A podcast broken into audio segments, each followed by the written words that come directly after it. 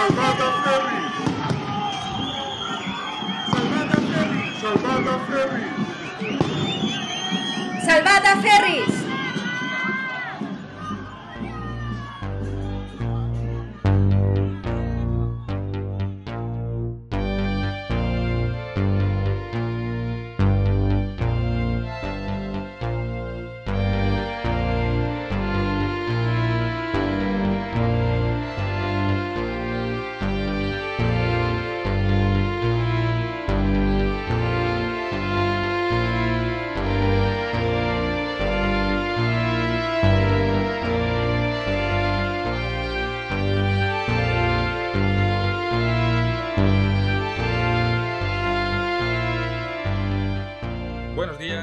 tardes o buenas noches, según nos estéis escuchando.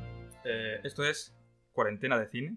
Quien se lo haya descargado seguramente ya lo sabe, pero bueno, siempre está bien recordarlo porque a veces te lo descargas un día y lo escuchas un año después. Eh, en este programa mm, vamos a hablar, pues como siempre, de películas de un año concreto. Mm, empezamos en el 81 por una fiesta de cumpleaños para nuestro compañero Jordi, que ya nos acompaña, está aquí. Hola, buenos días, buenas tardes o buenas noches. Y encantado una vez más de estar aquí en el año 1986 siguiendo este programa para ilustrar en el mundo del cine a las personas. Todo el mundo. Y también tenemos aquí a Maravilla. Bueno, hola. No sé si vamos a ilustrar mucho o no, pero nos lo vamos a pasar bien al menos. Así ponemos más emoción. Sí, Sí, sí, sí. Exacto. Que esté bien alto el hype. Exacto. Ilustrar, pues bueno, a la- no lo sé tampoco, no estoy muy seguro.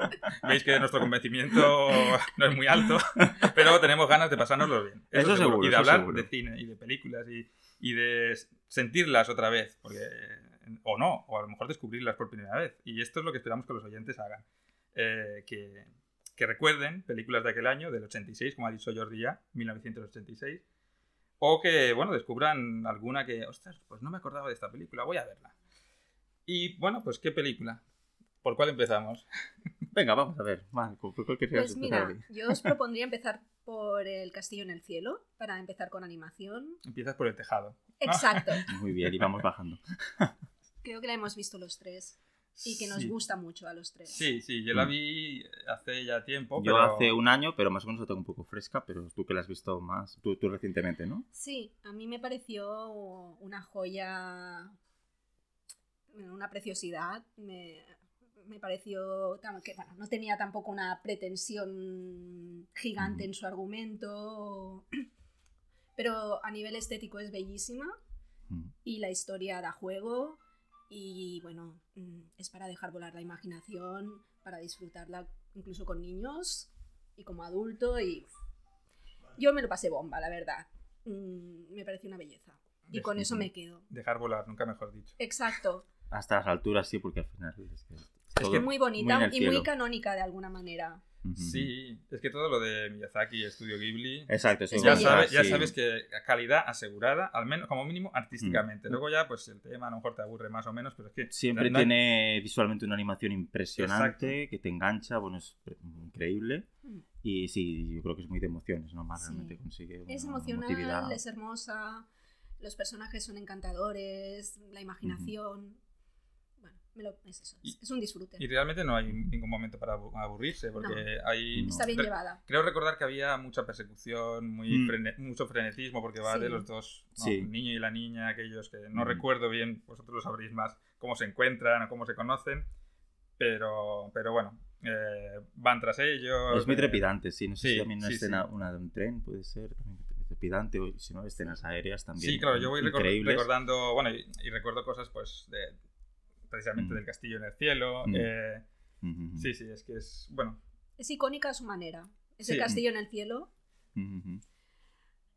Y realmente sí, cuando, bueno, sin comentar tampoco mucho del final, evidentemente, pero Mm. justo al final, lo, todo lo que ocurre en el Castillo en el Cielo me parece una obra de arte. Sí, lo todo, es. Esa es una obra de arte, Y- y exactamente es eso. Todo como está hecho visualmente y, y- y es Mm. exacto, te, te- te transporta a ese lugar. Mm. Increíble. y, y además, bueno, a ver, sigue, sigue habiendo mucha acción, pero en aquel Mm. lugar Mm. Encuentras calma. Sí. O sea, como Sí. espectador, ostras, te quedarías a vivir allí. sí, sí, te dan ganas de irte para allá un Sí, sí, tiempo, sí, ¿no? Es una recompensa que, te- que le da al espectador llegar a ese lugar, a ese castillo Sí. en el cielo, sin lugar a Sí, dudas. bellísimo. Ujú. bueno, la animación en- entra fuerte este año. eh, y de animación, mira, voy a comentar y voy a, voy a- empezamos con una cosa rara que os voy a preguntar. No estáis preparados, y lo sé.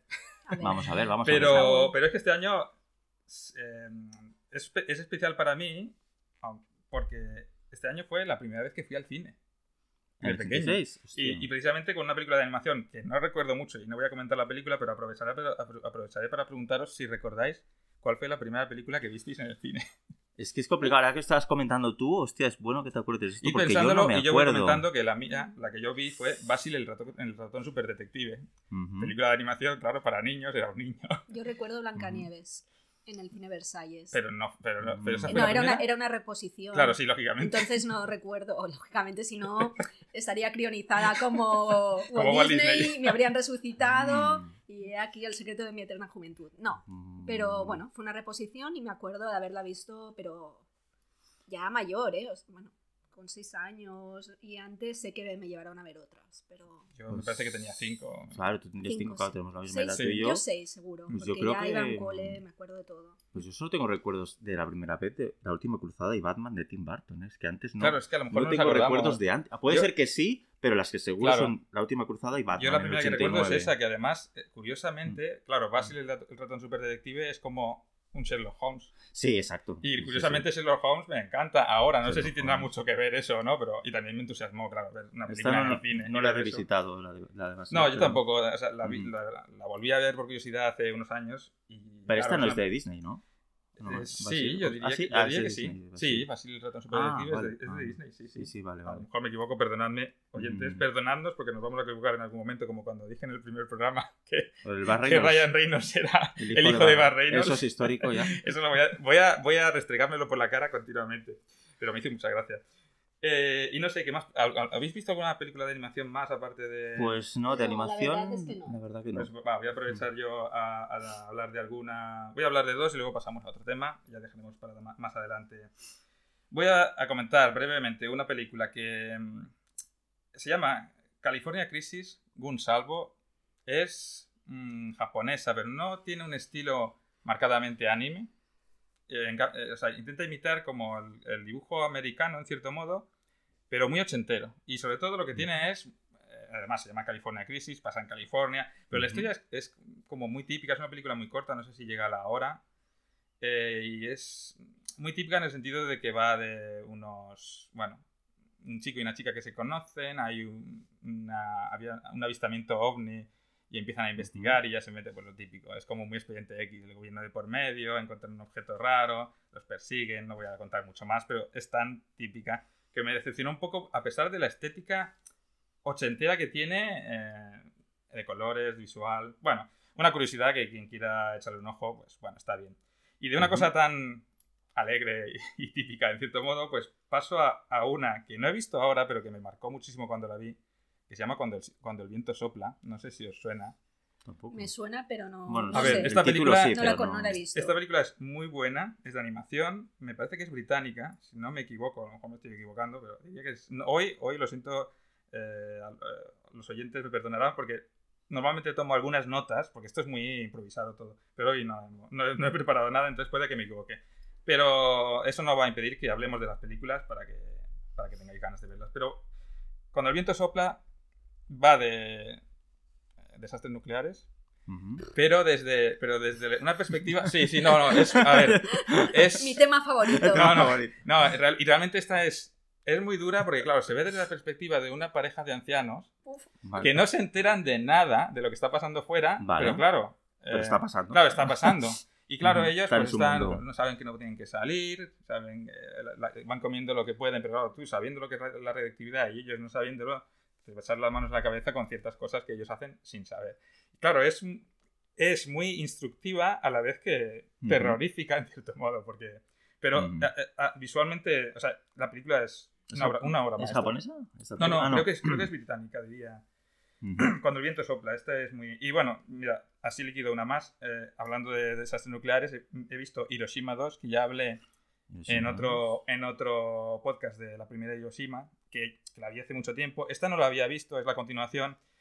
Está muy bien también, lo que pasa es que es, es, claro, esto es como ya después del desastre, unos años después, y vas viendo pues la pobreza, cómo intentan Cómo sobrevivir, afectado el cómo desastre y eh, empieza a resurgir otra vez, pues bueno, cómo se van recuperando allí la civilización, ah, pero claro, siendo la mayoría de gente pues pobre, sin nada, y está muy bien, pero claro, el tema es como recurrente otra vez.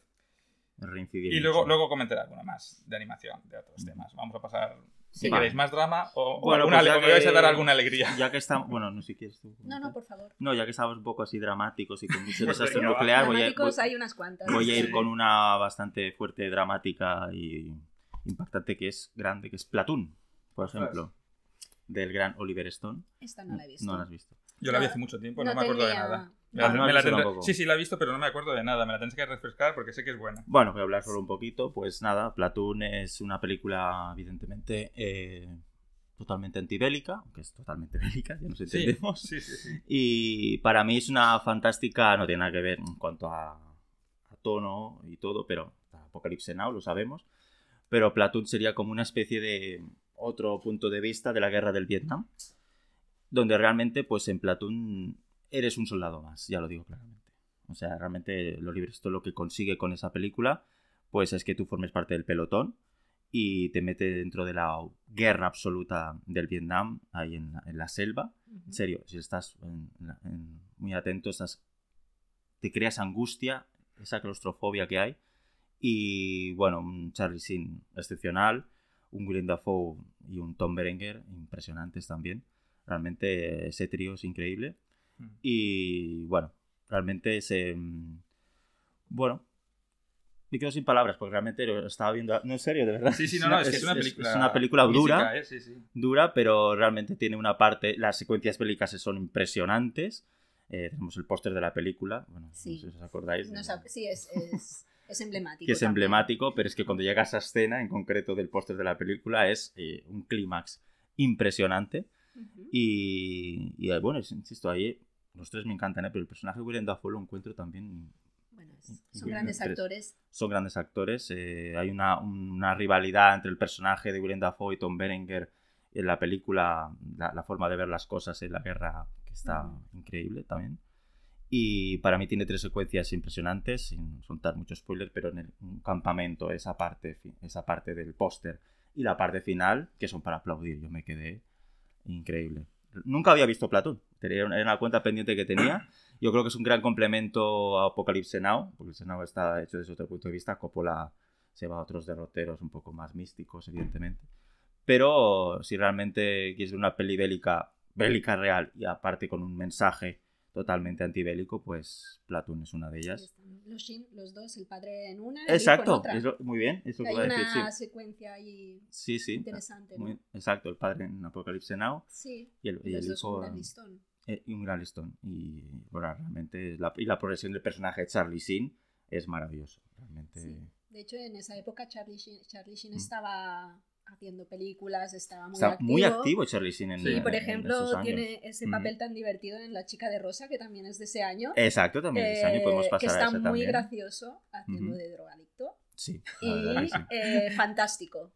Sí, es, Eh, me reí mucho cuando lo vi, todo verdoso, Es muy bueno. Sí, sí, en sí. una escena con Jennifer Grey muy divertida. Y bueno, esta película la hemos visto. Sí, eh, exacto. Esta lo hemos visto también. Y bueno, tenemos puntos de vista un poquito... Bueno, a mí es, está bien. la chica de rosa, pues eh, creo que, o sea, me lo pasé bien. No es, bueno, no es, no está dirigida por John Hughes, aunque el guion sí que es suyo. Sí, Pero se nota, ¿eh? Se nota, Se se sobre todo en cuanto no a dirección y todo, que, que yo creo que no es eh, bueno, un producto. Bueno, no hablo de los Cinco porque es impresionante, pero, Ya. pero tampoco ni todo en un día, que es este año que lo Sí. hablaremos. Tiene momentos realmente que me lo pasé bien, lo que pasa que, bueno, es que es irregular. en- en- Es en- irregular. En, en ciertos momentos. El personaje, ¿cómo se llama el actor? El, el Adam, no, Adam no. O sea, no el. James Spader. No, bueno, James Spader hace genial porque Ah, es un personaje McCarthy. muy repulsivo, pero, McCarthy. pero realmente es la idea. Andrew Sí. McCarthy lo encuentro súper plano, Es lo muy siento, soso. muy soso y no lo encuentro una- Pues un buen vi- partener para ella, sinceramente. En cambio sí que me gustó mucho, que aquí a lo mejor discutimos más con el amigo, Ya. que realmente me parece que es súper divertido, que, podría llegar a ser cargante, pero me, pero me parece muy entrañable, es un personaje, ese tipo de John Hughes, Bueno. que sí que me gusta. ese. Sí, a ver, es- es una película que para mí tiene también capi- capas, Mm. aunque no lo parezca. O sea, Mm. pienso como tú, ¿eh? tiene momentos muy divertidos. A mí Andrew McCarthy sí que me parece que hace bien de soso manipulable. Eh, sí, Está en su punto y, y hacía ese tipo de papeles. Y le porque él hacía ese tipo de papeles, ¿no? Un poquito, sí. Vale. Mm. Eh, en San Telmo's Punto de Encuentro Sí, es verdad. esa película también estaba un poco así, como Mm. contenido y... Pero, pero esta no la he visto yo. ¿No la has visto? No, lo digo porque ¿de qué va? Ah, la Ah, chica de rosa. La chica de rosa. Sí, sí, es que Bueno. caído. O sea, estaba, es muy interesante todo lo que decías, pero de repente Sí, es digo, verdad, "Oye, no hemos la he visto comentado esta". Sí. la, la, la, la sinopsis. Bueno, básicamente ves un momento de la vida de una chica, por supuesto es Molly Ringwald, la musa de De John John Hughes. Hughes, exacto. Y bueno, pues en su vida está su padre, dependiente emocional de ella, eh, abandonado por la madre, que proyecta en ella eh, la figura materna. Hay un rollo edípico ahí para mí muy obvio. El amigo, esto es mi lectura de la película. Sí, sí, sí, sí. El amigo tóxico que va de guay y tal, pero que para mí es un acosador como una casa. Claro, ahí teníamos un poco. Es que yo Eh, no creo que creo sea que tan acosador, pero sí. bueno. y eh, el guapo del instituto, que es James Spader, que hace de asqueroso como suele hacer Sí. muy bien. Lo hace muy bien, sí, es repulsivo, Y pero Andrew. McCarthy, que es el amigo pijo del, del James Spader. Y ves también un tema de clases sociales. James Spader y Andrew McCarthy pues son los pijos del instituto porque eran en los 80, en ese momento en el que había los pijos, los Sí. tal, los metal, los Pero pobres. Y ella es obrera, Mm, claramente. vale, vale. Ella se hace su ropa, tal. Mm. Para mí es una chica que, bueno, la, Además car- la tiene- carga que le ponen ahí los hombres que la rodean me parece Tiene el tema también, has comentado, el padre también, ¿no? Sí, el padre y Sí. tal. El padre que... mm, ¿Pero ¿Es una historia juvenil? ¿Más, dra- más drama o más comedia? o- Es rollo John Hughes, porque el guion es Sí, de es que él. John Hughes- Tiene sus puntos divertidos, ahí pues típico de las pelis de John Sí. Hughes, toda la escenografía americana de los 80 con todo lo que te imagines del instituto, Exacto. pero es un pelín más dramática Vale, vale. que las... Bueno, sí, Sí, sí, ya, ya. tiene otro tono, un poquito más gris para mí, Vale. y es más irregular, como decía Jordi. Y en fin, eh, está bien, ¿eh? vale la pena verla. No, sí, seguro que sí. La puedes disfrutar y punto, Sí, sí, o puedes exacto. hacer una lectura más desde el punto de vista de decirle a la chica, por favor, huye de este entorno masculino, pírate ya. Pero bueno, Y ella sí, la Ringwald está excepcional. sí, ella lo sí dice todo con sus caras, creo que es uno de sus Mm. mejores papeles. Para mí también, sí. Eh, No hace falta que hable, sus Mm. caras lo dicen todo. Lo dicen todos, sí, sí, sí.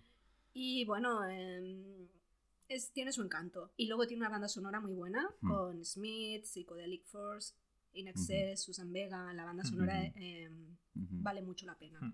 También destacar que el actor del padre es el que salía en Paris, Texas, que es un... Eh, Ah, el- Harry, el- Dean el Harry Dean Stanton, Vale, sí, que es también. fantástico, pero que aquí lo veo un pelín desaprovechado. Sí, eh, a mí me gustaron sus escenas con la hija, pero es verdad de que se podía haber dado más cancha. Este hombre daba para También más. por cómo está descrito y todo el personaje, se queda un poco Es muy medias. planito. Es verdad, en ese, ese aspecto, Y sí. bueno, por mí ya está. Sí, sí, es para darte un poco de Sí, habíais, habíais mencionado todo en un día. ¿Queréis Todo hablar de ella ya? O... Sí, ya ya que hablamos de. Charlie Sheen, porque así enlazamos. Sí, Com- mira, comento, comento. Ostras, mira, se me acaba de ocurrir, lo siento, es, es un chiste muy malo. Vamos Pero comento otra aparición de, de Charlie Sheen Mm. en El Aparecido.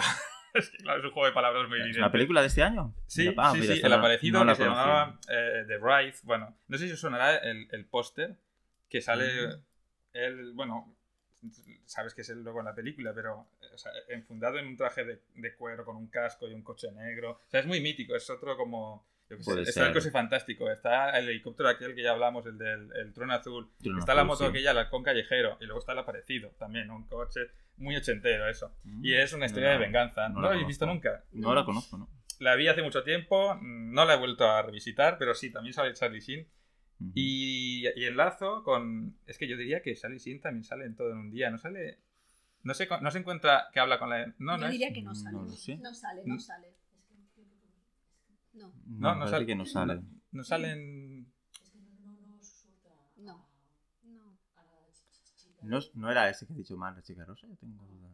Ah, no, perdón, me he equivocado, claro. He mezclado. Bueno, Es que exactamente, he Ah, es mezclado. el- ah, es sí, que salen todo en un día, he mezclado escenas. vale, vale, vale. Es el de todo en un día, sí, sí. Vale, verdad, vale. sí, claro, sí, sí, que al- sí. Al final vemos tantos actores en tantas películas. Sí, sí, sí, he mezclado escenas, porque al ser las dos E- juveniles... Es ahí donde se encuentra con, con la hermana, ¿no? Exacto, que exacto. hace muy de chulo, exacto, Es drogadicto. Es que claro, al decir drogadicto digo, ostras, otra vez. No, no. Hostia. A ver, la cara la- es en su vida real, en su vida... Gracias. Laia, por el apunte. Gracias. sí. Sí, bueno, pues hablemos de todo. Tenemos una en a, aquí que es Pero yo además, no sé cómo la ha contado Mar, a, a mí me ha venido también la escena como si ocurriera la chica rosa, no sé Sí, qué me pasa. Bueno, pegaba. También- Claro, es que como es la misma actriz, ¿no? Es bueno, es que pegaba totalmente. Claro, sí, sí, digo, es verdad No, no es la misma, no, es no, no. Jennifer Grey. Es eh, Jennifer. Bueno, Bueno, pero gracias apuntadora Laia Vila. ¿Qué Sí, sí, haríamos sí. sin ti? ha sido un lapsus, mal, pero nos sirve para enlazar todas estas películas Sí. juveniles. Sí, sí, sí. Es sí, un género que me, me encanta. La Sí. verdad es que está muy bien Y es que, representado. ¿eh? sí, es que además en los 80 es que era muy divertido y muy entretenido. Ahora también, pero era otro tono. Era... No, era un tono. No era otra época y era otro momento. Exacto. Era otro sí, sí, momento y aparte. Es generacional. Visualmente todo en un día, además me encanta. Es brutal. Sí, Y tiene mucha luz todo Mucha un luz, día. mucha luz. Todo un día, además, eh, Mm. rompe tanto la cuarta pared. eh, Sí. además, tiene un tono tan. Sí. Con, con esa música que van, Ujú. que van metiendo cada dos por tres. Y Ujú. tiene un tono, un tono tan de videoclip, sin ser un videoclip, Ujú. o como de programa. No sé cómo Para mí decirlo. no es videoclip. Pero sí, sería. Bueno, hay un protagonista Exacto. que lidera Sí. y lo lidera todo, Es como- desde lo que va Mm. ocurriendo fuera como dentro de él. Entonces, Mm. él toma sus decisiones, hace lo que quiere, Él lo controla todo. controla Exacto. todo, es un buen rollo total, es alguien, es un hedonismo juvenil eh, magnífico. Es que es- un adolescente que, que, mm, bueno, pues eso, que no quiere ir a clase. No quiero ir a clase, exacto, y sí. se lo monta muy bien con todo tipo de, de trampas, engaños, artilugios. Que son y- peripecias y que va amigos, y- teniendo. Y, llamadas por teléfono al director y, mil Y a cosas. colegas. Y a Sí. colegas. Y a la novia, todo el Exacto, mundo. usa a todo el mundo para, para hacer lo que quiere, para no ir al colegio y para disfrutar de un día, Sí, sí. todo en un día. Pues es un montón de de, fiesta. de- de- de artimañas ahí y Es- desventuras. es un pícaro encantador. O sea, Sí. es tan adorable Sí, que no te, no te puedes resistir. No, el personaje Eh, de y Matthew para Broderick mí- está increíble. sí. Matthew Broderick está perfecto y es para mí es la mejor película con el Club de los Cinco Sí, de John Hughes. Lo iba a decir, sí, para mí está el Club de los Cinco y un poquito por debajo Sí, poquito, pe- pero casi poquito, casi, ¿eh? ¿eh? Sí, sí, están Sí, ahí Son las mejores, las sin duda, para, súper para nuestro disfrutables gusto. y te quedas con un buen rollo, que si tienes un mal día te pones esta peli Bueno, sí, todo en un día te lo Y- pones y... Sí, sí. y bueno, sacas el lado Ferris un poquito. Ferris Bueller, sí, sí. Hay gorras en Estados Unidos. Con... ¿Ah, sí? Sí, sí, cuando Qué estuve bueno. hace es que hay que tiempo. salvarlo. y como es de Chicago, con- Sí. estuve en Chicago y ahí sí que... Qué gracia. ya- Mm, Es me muy querida bueno, me encantó, Sí. me fascinó y me encantó. Eso de, cor- de romper la cuarta pared es- hace que quede no solo como el protagonista, sino también como si fuera el presentador de un Mm. programa de televisión. Eso sí, no, eso lo- no, no, no abusa, Mm, O sea, lo no, creo el- que está eh, justo. Está en su Exacto, puntito. el Punto punto justo, justo. para, para, para, Mm. que, para eso, para que, te- para que dé esa frescura de, ostras, no es una película normal. esto. Exacto, exacto. Y sí, es muy divertida y tiene un ritmo envidiable por muchas otras comedias. Exactamente, tiene un ritmo perfecto, Mm, es sí, sí. impecable el ritmo y, y- y lo divertidísima que es, es que no te da tregua.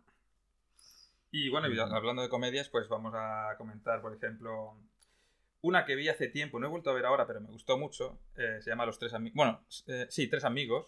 O Los Tres Amigos, ahora no recuerdo si Los Tres Amigos o Los Tres, Tres amigos. Creo que, sí. creo que es Tres Amigos. Sí, ya sé el póster. pero- O sea, Sí, sé el póster. He eh, visto el póster. Sí, salen, salen tres como vestidos Sí. de mexicanos o algo así. Uno de ellos es, bueno, es, es Steve Martin. Sí, Steve Martin, es verdad. Eh, ay, ¿cómo se llama aquel actor al- alto que también en los 80 triunfaba? Que, es, que salía en las vacaciones de una familia americana, no me va a salir el nombre. Bueno, No me suena ahora mismo. son tres cómicos de toda la vida, de aquella época. Y en, en esta ocasión va de unos. Son actores. Actores Chevy de- Chase. Chevy Chase. Y Martin. Short también Exacto, y salía. Martin Hombre, Short, que Martin también lo hace Short, muy sí, bien sí, en esta sí. película. Pero Chevy Chase es que es tan característico de aquella época. Pero bueno, estos tres actores en la película también son actores y hacen películas rollo de pues así del oeste, pistoleros y son, bueno, muy...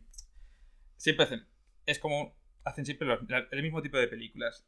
En un, mientras tanto, en un pueblo eh, mexicano mm, tienen problemas con unos con unos bandoleros. No es, no es del oeste, ¿eh? pero bueno, pero Ujú. tienen problemas con bandoleros. Están un poco... la- lo típico de Hollywood que, que el resto de países los, los tiene como Sí. anclados en el pasado, ¿sabes? Sí, sí, sí, totalmente. Y, y- y una chica viendo en la televisión una película de ellos piensa que no es una película, que es que ellos se estaban ofreciendo como mercenarios de verdad. Y entonces les envía un, les envía un telegrama, esto es el principio, pero para que veáis cómo empieza todo. Ujú. Les envía un telegrama, pero como no tiene mucho dinero, tiene que acortar palabras y realmente luego cuando les llega el telegrama a ellos, ellos lo interpretan como, oye, que nos quieren contratar para una película. Y a partir de ahí se lía todo, porque cuando van allá ellos tienen una idea y en realidad es otra. Y es una comedia, la verdad, que me pareció muy divertida. Es que Steve Martin, además, siempre me... Steve Martin es genial. Sí, siempre me A mí me parece... carga bastante. Lo siento. sí, Sí. sé, sé que puede provocar eso en mucha Mm, gente. Yo Depende. lo evito ¿Te evitas a Steve Martin? un poco. Cruz a Steve Martin. No cruz, Nah, nah, no. pero wow, si sale es como, venga, va. Pero como me pasaba con Jim Sí, Carrey al sí. principio y luego... Bueno, Jim Carrey para mí, luego sí que Luego lo, acepté más, pero al Sí. principio, cuando era más joven, digo, hostia, es Mm, insoportable. Pero es verdad que luego. Steve pues, Martin. Pero entiendo, ¿eh? Que guste cada cual. Sí, sí, sí. a Bueno, es un buen trío de protagonistas, eso sí. eh, De, de cómicos, Sí, es una comedia que está, que está muy bien. Eh, más comedias, bueno. Ahí voy a, voy a mencionar una comedia rara de ciencia ficción. Muy rara, pero bastante famosa por su peculiaridad, que es Howard, un nuevo héroe.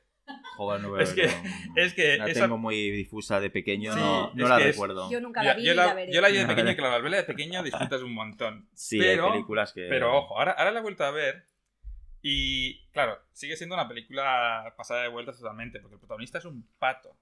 Pero es un pato, sí, un pato, o sea, es un pato que camina a dos patas, lo comento para el público para que sepa dónde nos estamos metiendo.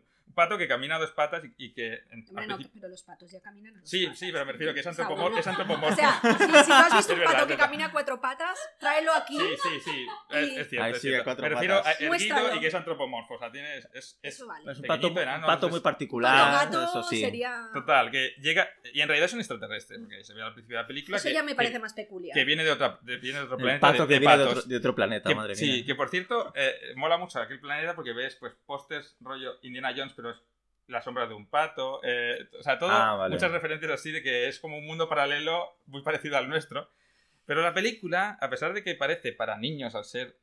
es- es- Ujú. no, realmente no tiene muy claro hacia qué público va. Porque sale, si no me equivoco, eh, es Lea, ah, Lea Thompson, ¿no? La de Regreso al Futuro, Exacto, la madre sí, de sí, Martin. sí, sí. Y... Pero claro, es que hay momentos en los que roza el erotismo con el pato. Madre mía. No voy a ¿No decir será nada. que tú siempre ves esos puntos No, no, en no, todas no, partes? no, no, no, no, no, para nada. Hay momentos en los que te, te lo confirma, te lo confirma. Sí, Es sí, Ah, vale. de verdad, de verdad. Hay, Nuestra eh, eh, apuntadura No, no, y aparte, no, aparte que el pato es, es mal hablado en momentos, es, es muy adulto. O sea, la película parece para niños, pero luego no lo es. Y claro, en aquel momento, ¿cómo va a triunfar una película así? Luego se transforma Sí, sí, en si la- los niños no la pueden ver o no deberían verla, y los adultos están diciendo, pero ¿qué es esto tan ridículo? se, se transforma Luego- en, la, en la forma del agua al final. del juego. En realidad, luego, a ver, Aquí En la imaginación está volando Ya, y me ya. A ver, poco... entretenida es, pero porque es que se pasa de vueltas en muchas, en muchísimas cosas. Pero luego tiene cosas bastante malas. Pero es una película de esas y esta no está, míticas por no está producida por George Lucas, esta, Sí, ¿no? Me sonaba, ¿ves? Exacto, George producida Lucas. por George Lucas. la caga alguna vez Sí. Pues sí, Howard. Bueno, George Howard Lucas ha sido un maestro, a veces la ha cagado bastante también, pero... es pero otro sí. tipo de comedia. Y bueno, os quería ¿qué- comentar, bueno? Sí, bueno, también tipo comedia así también irregular, más lo sabe también, que es eh, la película esta de Algo Salvaje. Ah, sí. no tengo, no tengo ni idea de cuál Película es. ¿eh? que yo confieso que me dormí. Una película de Jonathan Demme, previamente a Y que me años antes mala, del Silencio de los lo que- Corderos y de Casada con Todos, y con Jeff Daniels, que eso sí está sensacional. Una Melanie Griffith también que está muy bien, sobre todo al principio de la película. Sí, sí. Y Ray Liotta, ¿verdad? Sí, Rey Ray Liotta, Liotta. que cuando sale Rey Liotta yo dije, ¡buah, hora de dormir! Sí, y realmente fue bastante literal, pero no pasa nada. no pasa nada. Creo que, bueno, no voy a comentar mucho esta película, pero sí en general, de que es una película que tiene una... Tres cuartos de hora, a mí sí, personalmente. Sí, no, tres no. cuartos de hora o 50 minutos muy divertidos Sí, del lo- rollo que tienen ellos dos. Eso es lo que yo vi. Veo que. Laia no le está Pero, de acuerdo- nada de bueno. acuerdo conmigo. ¿De, de qué va esta? En la peli- Bueno, simplemente es un aparentemente buen chico que está en una cafetería, se encuentra una tía que es la Melanie Griffith, Morena desfasadísima, Desfasadísima, exuberante. sexy, Sí, sí, sí. un poco en plan, bueno. Y, y nada, pues... Empieza un juego de equívocos entre Sí. ellos también. Vale. Y, Y ya- se empieza una aventura, eh, o sea, el tío se mete en un coche con ella y empieza una historia. Y bueno, mm. Y creo que tiene, insisto, unos 50 minutos. Al menos yo me reí mucho en esos 50 Bueno, pero minutos. yo creo que está bien verla con alguien porque te puedes reír Y más. el Jeff Daniels, insisto, está muy, Sí. muy, muy divertido. Está muy- divertido. Muy, divertido. Entonces, ¿qué pasa? Para mí, la segunda parte de la película, precisamente con el personaje de Ray Liotta, que es verdad que tú dices siempre está exagerado. A ver, a mí me gusta, pero es verdad de que siempre hace papeles muy parecidos. Y creo que la película se desfasa totalmente en ese momento. Y, y nada, se convierte... Quiere ser muchas cosas la película. Sí. Entonces ya Sí. pasamos de la comedia a la acción exagerada. eh, y entonces hay, y tiene una parte final que realmente no me cuadra para nada con lo que había visto También Se va un anteriormente. poquito al drama. Sí, luego se va muy al drama, pero, pero muy impostado. poco- sí, muy Porque, muy- bueno, porque el Rey Liotta, pues, bueno, básicamente entra en, en su vida porque es la expareja de Melanie Griffith, entonces ahí empieza el conflicto con, la, con lo que habíamos visto de, de ellos dos, ¿no? Pero no, no me parece que esa introducción del personaje, no por Rey Liotta, sino por cómo está introducido y la manera que lo utilizan, creo que la película baja bastante. Sí. O sea, Ahí fue donde yo hice el apagar. sí, exacto, yo la vi entera, pero es verdad de pierde, que... pierde fuelle muy rápido. Si es Mucho, que tenía algo. sí, Pierde sí. fuelle muy rápido. Bueno, la dirección de Jonathan Demme es bastante funcional. Luego ya sabemos que hizo El Silencio de los Corderos, nada que decir, ya llegaremos, por supuesto. Pero tengo ganas de ver la que hará luego más adelante, que es Casada con Todos, con Ah, Michelle Pfeiffer. La que quiero es así. volver a ver también. Pero esta en concreto, la- para, para que lo sepa Saúl, pues no sé, para nosotros Saúl es una prescindible. curiosidad. No, sí, sí, a mí no me llamó la atención. una la primera parte entretenida, luego baja bastante. Sí, prescindible totalmente. Pero, pero ya has dicho que ya llegaremos al silencio de los corderos, pues te voy a desmentir. ¿No, ¿Ya hemos llegado? No. Sí, en cierto modo sí, porque una de las que he visto es la primera parte del silencio de los corderos. Ah, Hunter. no, claro, jamás la he yo visto. no lo yo sabía. tampoco, Yo no lo- sabía ni Sí, que había Hunter es una Fíjate primera versión que luego, años, muchos años después, el, claro, el Dragón Rojo exacto. creo que lo, volvió a adaptar con Edward Sí, Norton. y, Eso es, es como una, es como una historia previa, ¿no? Por lo que, por lo Sí. que me pareció a mí. Exacto. Eh, eh, el director es Michael Mann. es Michael Mann, sí, sí. Eh, y no, no, es muy buena película. y lógicamente, quien espera una película de acción, lo siento, esto no es una película de acción. Hay acción y cuando hay acción es muy buena. Pero lo que es es muy mental, porque el, el protagonista que es eh, William Peterson, que es, si os acordáis del Grissom de CSI, aquel. No, nunca vi CSI tampoco. pero, pero seguro, que, seguro que has visto alguna vez aquel tipo un poco canoso de pelo un poquito rizado. Bueno, pues aquí sale muy joven y es un, el típico agente que, que hace el, ¿cómo se llama? El perfil del asesino. Sí. Y es todo muy mental, muy psicológico, muy lo, de, lo, típico que dicen de si buscas a una bestia tienes que convertirte en ella. Entonces él va a las escenas del crimen y dice, ¿qué buscabas? ¿Qué hacías? Es todo muy... Ahora lo estoy diciendo yo y queda muy ridículo, pero cuando lo ves en la película lo hace muy bien eso. Es muy bueno el, el rollo pausado que tiene de, de cómo trabaja él con su mente y cómo a la vez está sufriendo al hacer ese trabajo, porque también empieza de, bueno, mencionan un, un caso anterior, él ha estado, eso al principio de la película lo, lo comentan, ha estado en un centro recuperándose pues por una, no sé, una especie de crisis nerviosa por algún caso anterior parecido. Y bueno, y también sale Aníbal Lecter, que lo encarna otro actor, que ahora no recuerdo el nombre, que no lo hace nada mal, aunque ya todos tenemos grabado, Pues, la mirada Claro. gélida, De Exacto. Hopkins. claro, terrorífica. pero no lo hace nada mal tampoco Sí, sí, Y, Ujú. y no, no, muy buena. La Sí, verdad es que es está, está, está muy bien, sí, sí. Hay que, hay que entrar, hay que estar preparado para hacer una película. Sí, realmente adapta Den- entonces, el, densa. el libro Thomas Harris, El Dragón Rojo, ¿no? Sí, sí, sí, sí, sí, sí, es eso. Exacto, es es eso. ujú. O sea que sí, en realidad habíamos llegado un poco así, decir, Cordes. Pues sí, realmente sí, la primera introducción, sí. Sí, sí, sí. Muy interesante. Y hablando de películas irregulares, volviendo atrás, eh, por primera vez en mi vida vi nueve semanas y media.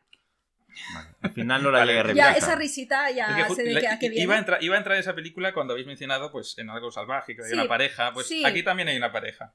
Sí. Bueno, sí, Bueno, una pareja, una relación. una relación, Sí, una pareja. exacto. Al final Sí. me dio pereza volver a verla, no entré. Yo, la- yo, bien. yo me acuerdo que la, la vi hace mucho tiempo, no me acordaba de nada y también la he vuelto a ver. Ajá. Y es horrible. Es Bueno, horrible para ti la película. ver, parecido yo Hostia, esperaba es muy es- categórico, ¿eh? es- horrible. esperaba tan poco que me resultó una sorpresa, digamos, medio, medio grata, porque me esperaba algo horrible, totalmente. Em, pero claro, yo entiendo, ¿eh? Marcó una época porque es muy de época, con sus momentos icónicos. y- Sí, sí. Ujú. Es tan mítica. Pero eh, a la vez, eh, ese proceso de cómo alguien somete a otra persona de manera tóxica, lo explica con, de una manera tan superficial y tan videoclip, aquí sí que es videoclip, Sí. que me deja una sensación de vacío, de decir, bueno, ¿qué es esto? Es, Y que, bueno, es que además es. no da para más. O sea, para mí es. O sea, se, se convirtió en muy mítica Sí, con el bailecito, el bailecito de, de, Kim Basinger, de, maravilloso. mm, Sí. uh, you can leave your hair on. Ella, Mm. ella, ella está, es que ella es una buena actriz. Sí, Entonces, yo creo que esa es. chica está desaprovechada, esa mujer. Sí, a ver, no lo hacen mal. Es que es su papel No. ahí. No lo hacen Y mal Mickey de los pues dos. hace pues de lo que hace. Sí, y o sea, es, bueno, bueno, es eso. vale. tampoco da más de sí, porque este hombre es muy buen actor, pero ahí está Pero desaprovechado realmente, también. porque como no recuerdo tanto, ¿cuál es la trama? Es que, sí, es que básicamente, pues es una chica que... que- Sí, es que hay trama, claro. Bueno, Bueno. sí, eh, simplemente es una dos personas que se conocen, se atraen Y él quiere convertirla en su, sum- en su sumisa. Vale. Y Sí, establecen una, rela- una relación sadomasoquista de alguna manera. Sí, Vale. no al uso como podemos No. tener en nuestra cabeza, pero muy perversa. Y como ella pues va perdiendo su personalidad, se va anulando. Y aquí Vale. lo dejaremos. Es que, es que todo explicado para, como un sí, videoclip. para mí, Ya, para mí lo que pasa, o sea, videoclip y que, tenga tanta fama, solo me lo explico pensando que esto fue el Ujú. 50 sombras de Grey de los 80. Sí, es lo que iba a comentar, sí, sí. Es en, lo que me Fra- en pareció. Francia duró años en cartelera esta, esta película. Que Y ellos pues, mismos Pues me alucinaban. pareció muy aburrida, o sea, porque lo que Sí. se veía tampoco era tan espectacular. Y, bueno, el sé, erotismo tampoco era tan raro. no es tan espectacular el, el erotismo de la No, película. O sea, bueno, son cosas, no sé. Tampoco es que yo en mi, en mi vida haga cosas A muy ver, raras, cuéntanos, aprovecha que estamos No, aquí no, no, hablando, que lo va a escuchar todo el mejor, mundo. mejor pasemos a, mejor pasemos a otra película. Pasemos a otra película. Vaya. Estamos, en, estamos, somos cinco aquí. No, no, mejor pasemos a otra hablar. película. En cuanto a erotismo no es instinto básico, eso está claro. No, no. Bueno, se Vamos está a- poniendo rojo Saúl, vamos así que... Vamos a pasar a otra película. Bueno, mejor. venga, un día haremos una película de lo que no Sí, nos sí. quieres contar nos lo- y nos lo explicarás. Bueno, pues como hablábamos de una película que habla un poco de sexo, Un poco. bueno, habla no, más bien muestra sexo, ahora vamos a, a una película que habla de sexo. Porque El declive del Imperio Americano, que es una película canadiense, Mm. eh, va precisamente de eso, de varias parejas. Por un empieza por un lado los hombres en una casa preparando una comida y por otro lado las mujeres mm, en un balneario, en varios sitios, en el gimnasio creo que también. Y, y por un lado están los hombres hablando de sexo, de infidelidades, de prácticas, de varias cosas, bas- bastante sin tapujos. Y las mujeres también están haciendo lo mismo por su, por su parte. Y la película básicamente es eso. Y a ver, es, se hizo muy famosa. eh, el guion está muy bien construido. Es entretenido lo que están hablando, aunque a mí la verdad es que quizá me esperaba más y, y me pareció un poco, bueno, pues insípida, quizá. Voy a utilizar este adjetivo. Pero, pero yo creo que, que sí que... Yo lo digo, para mí me parece insípida, pero si, los oyentes, si a los oyentes les gustan las películas que son mucho diálogo, tiene sus sorpresitas también, porque, eh, porque, claro, empiezan separados, pero luego están preparando la comida para luego comer todos juntos. Ujú. Se van viendo las relaciones que hay entre ellos con mini flashbacks durante las películas. Entonces es bastante interesante en ese sentido, pero es todo diálogo, que nadie se espere mucha cosa más. Mm. Y bueno, y eso, y habla de sexo, sin tapujos. A quien le guste ese tipo de película, ahí lo dejo. Eh, quizá alguien piense que merecería más, porque ya, ya os digo, es una película que se habló, se habló de ella durante mucho tiempo y fue bastante famosa. Es canadiense, pero- has dicho. ¿Y tiene. ¿Algún actor o actriz? Y luego te- sé que tuvo una segunda parte, creo que las, las invasiones bárbaras o algo así, creo que es la segunda el parte. título me suena así, pero tampoco. Pero no- ahora no me hagas decir acto- actores, porque tampoco. Bastante recuerdo ahora. desconocidos en sí, la Sí, época. exacto, sí. Eh, bueno, y si Y queréis, hablando de películas que hablan de sexo, pero una que va muchísimo más allá es Terciopelo Azul, pues- ah, Bueno, que nos gusta muchísimo. Entramos en esta, perfecto. Así que Jordi, que a ti, tú que eres gran fan de David Lynch, yo también. pero Bueno, eh, esta la hemos visto los tres, ¿verdad? Esta te Sí. encantó.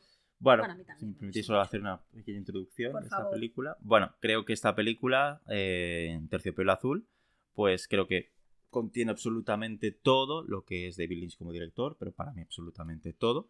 Eh, sus manías, sus fantasías, su, bueno, la- su manera de hacer visualmente.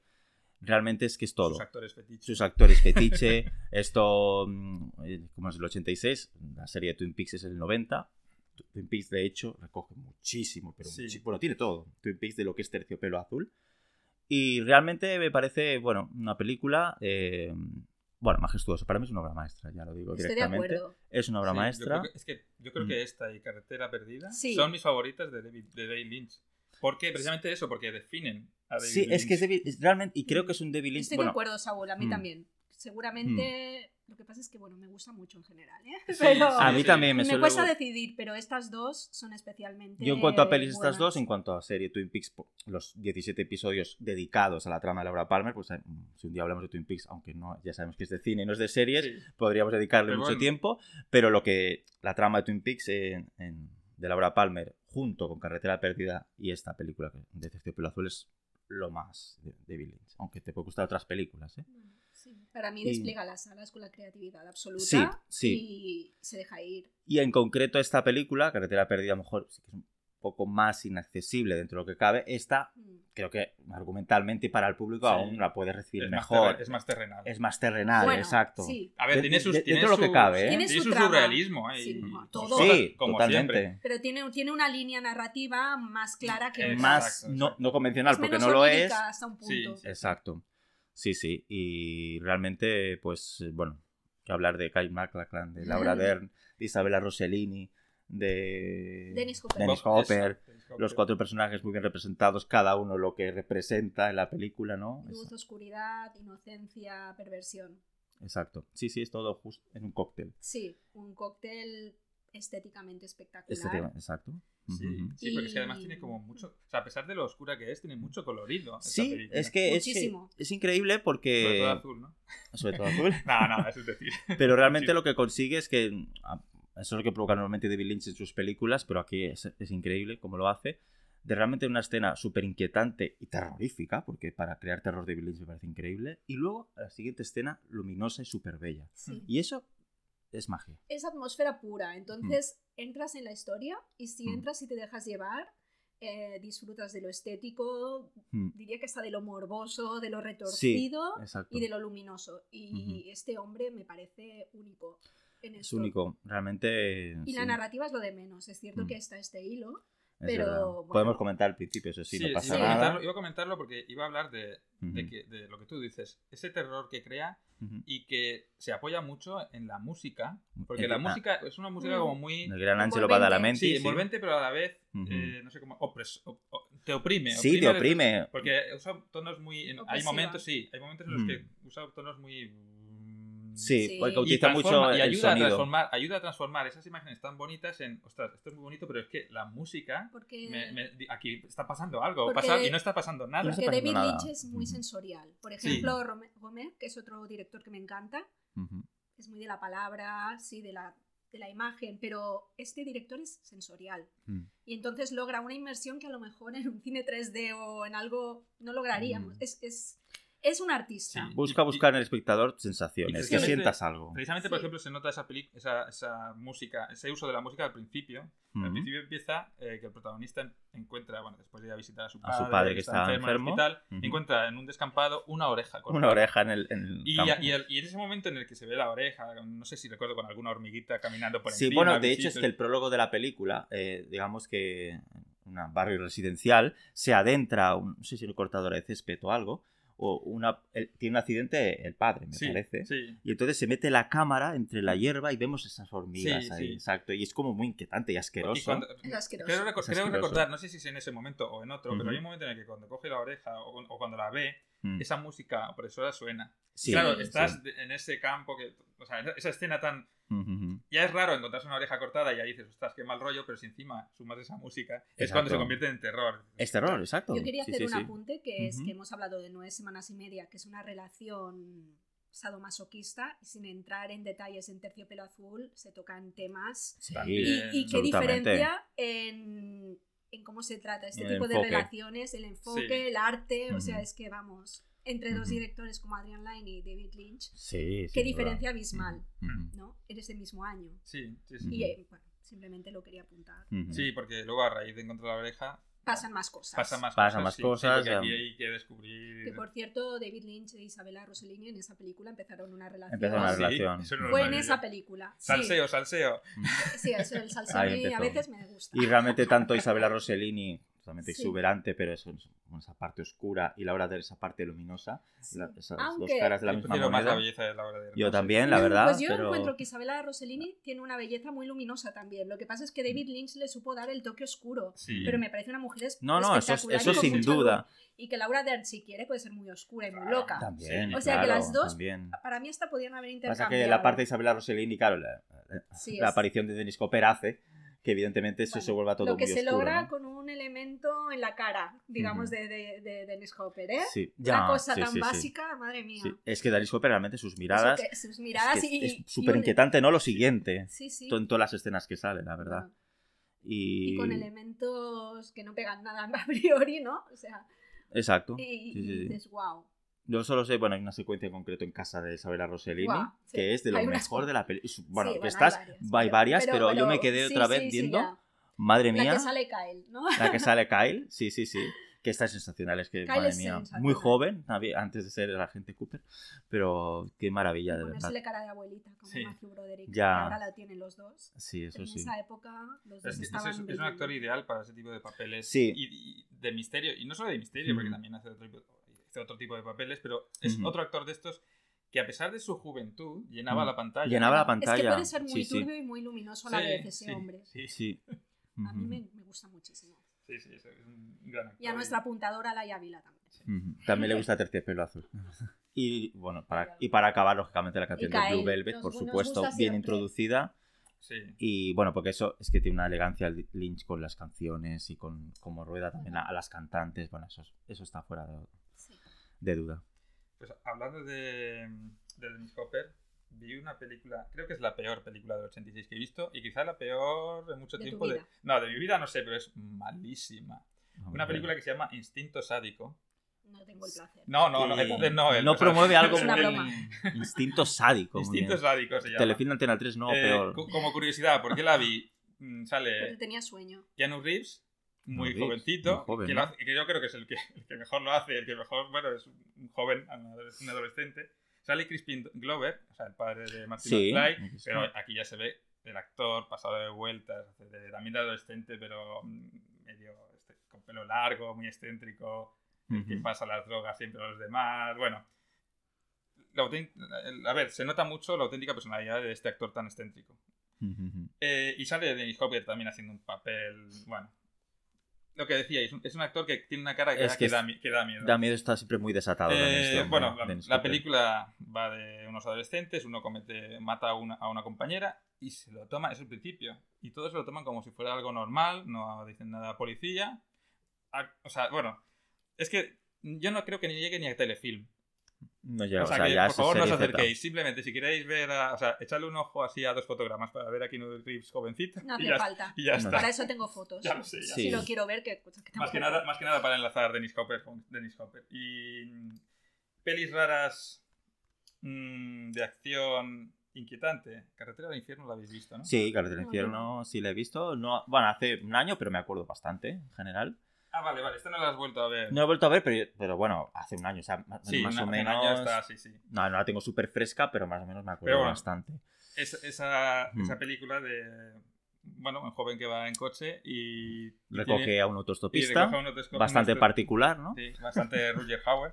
Bastante Richard Hauer. En esa, es Richard Hauer es un actorazo, porque en Es esa genial. década, eh, unos papeles increíbles ese Sí, hombre, sí, sí. Y mira que yo siempre, claro, a- ahora a raíz del podcast y ver muchas más películas de él, pues veo lo buen actor que es. Aparte Claro. de. Que era. Que era, sí, por es verdad, desgracia. por que era, desgracia, que era. eh, Aparte de donde yo lo conocía más, que era en Blade Runner. Que es Claro, papel, el- papel mítico Blade Exacto, Runner, luego se, mítico. lógicamente se hizo hacer muchos pero es que telefilms. aquel pero- fue mítico, pero podría haber sido mítico cualquier papel. O sea, eso lo reconozco ahora. Cualquier papel que hizo, porque es que Hmm. ya hablamos eh, el año pasado, bueno, en el programa pasado, de Mm. Lady de Ricky por Halcón, ejemplo, sí, o de la, gran, la ah, interpretación. hasta la otra película medieval que no me sale, Los Señores del Acero, por Hizo ejemplo. una sí. gran pa- un papel en una película que comentamos en otro podcast con Sylvester Stallone, Halcones de la Noche, que está un thriller muy bueno. Sí. Y un- Bueno, otro, mira, otro aprovecho, gran papel. aprovecho para salirme un poquito del cine y una de sus, orti- de sus últimas obras fue hace unos años eh, en un videojuego eh, que se llama Observer. También. Aquí, a quien le gusten los videojuegos, un videojuego cyberpunk espe- espectacular a nivel narrativo y Ujú. salía Roger Hauer y la voz del protagonista Muy es el que bien. llevas, es él Ujú. y también es, bueno, genial. Para recordarlo, que, que quede ahí. Muy Y bien. en esta ¿Y película... Carretera del Infierno qué tienes que decir? En Vamos esta a película, bueno, eh, a ver, me ha gustado bastante, pero quizá esperaba más. ¿Esperabas más? Sí, eh, a ver, está muy Mm. bien filmada. A nivel A fotográfico mí- me, me pareció espectacular. A mí me parece genial esta película. Eh, ¿eh? y, el, y, el- y, Ujú. y aparte me gusta mucho el acoso constante al que se ve sometido el protagonista Es de que- diferentes formas. y- Exacto. Y, cómo Ujú. dices, ostras, pero déjale en paz. A mí me parece una angustia, a mí me gusta muchísimo porque crea exacto una angustia increíble al- personaje que Sí, salía, el, ¿cómo se llama? ¿El C. Thomas Howell? ¿puede Sí, ser? Thomas Howell, Sí, que está muy bien.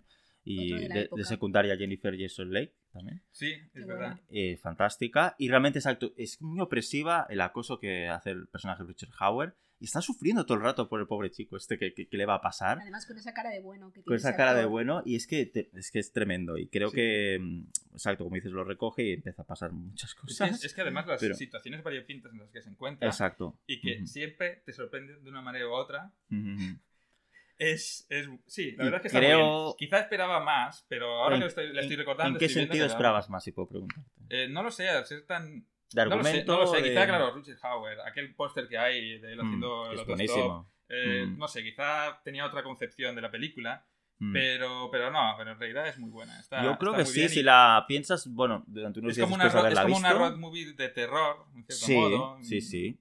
Más o menos, pero no terror de. Es terror de un. Psicológico. Terror Sí, muy exacto, de- psicológico. psicopático.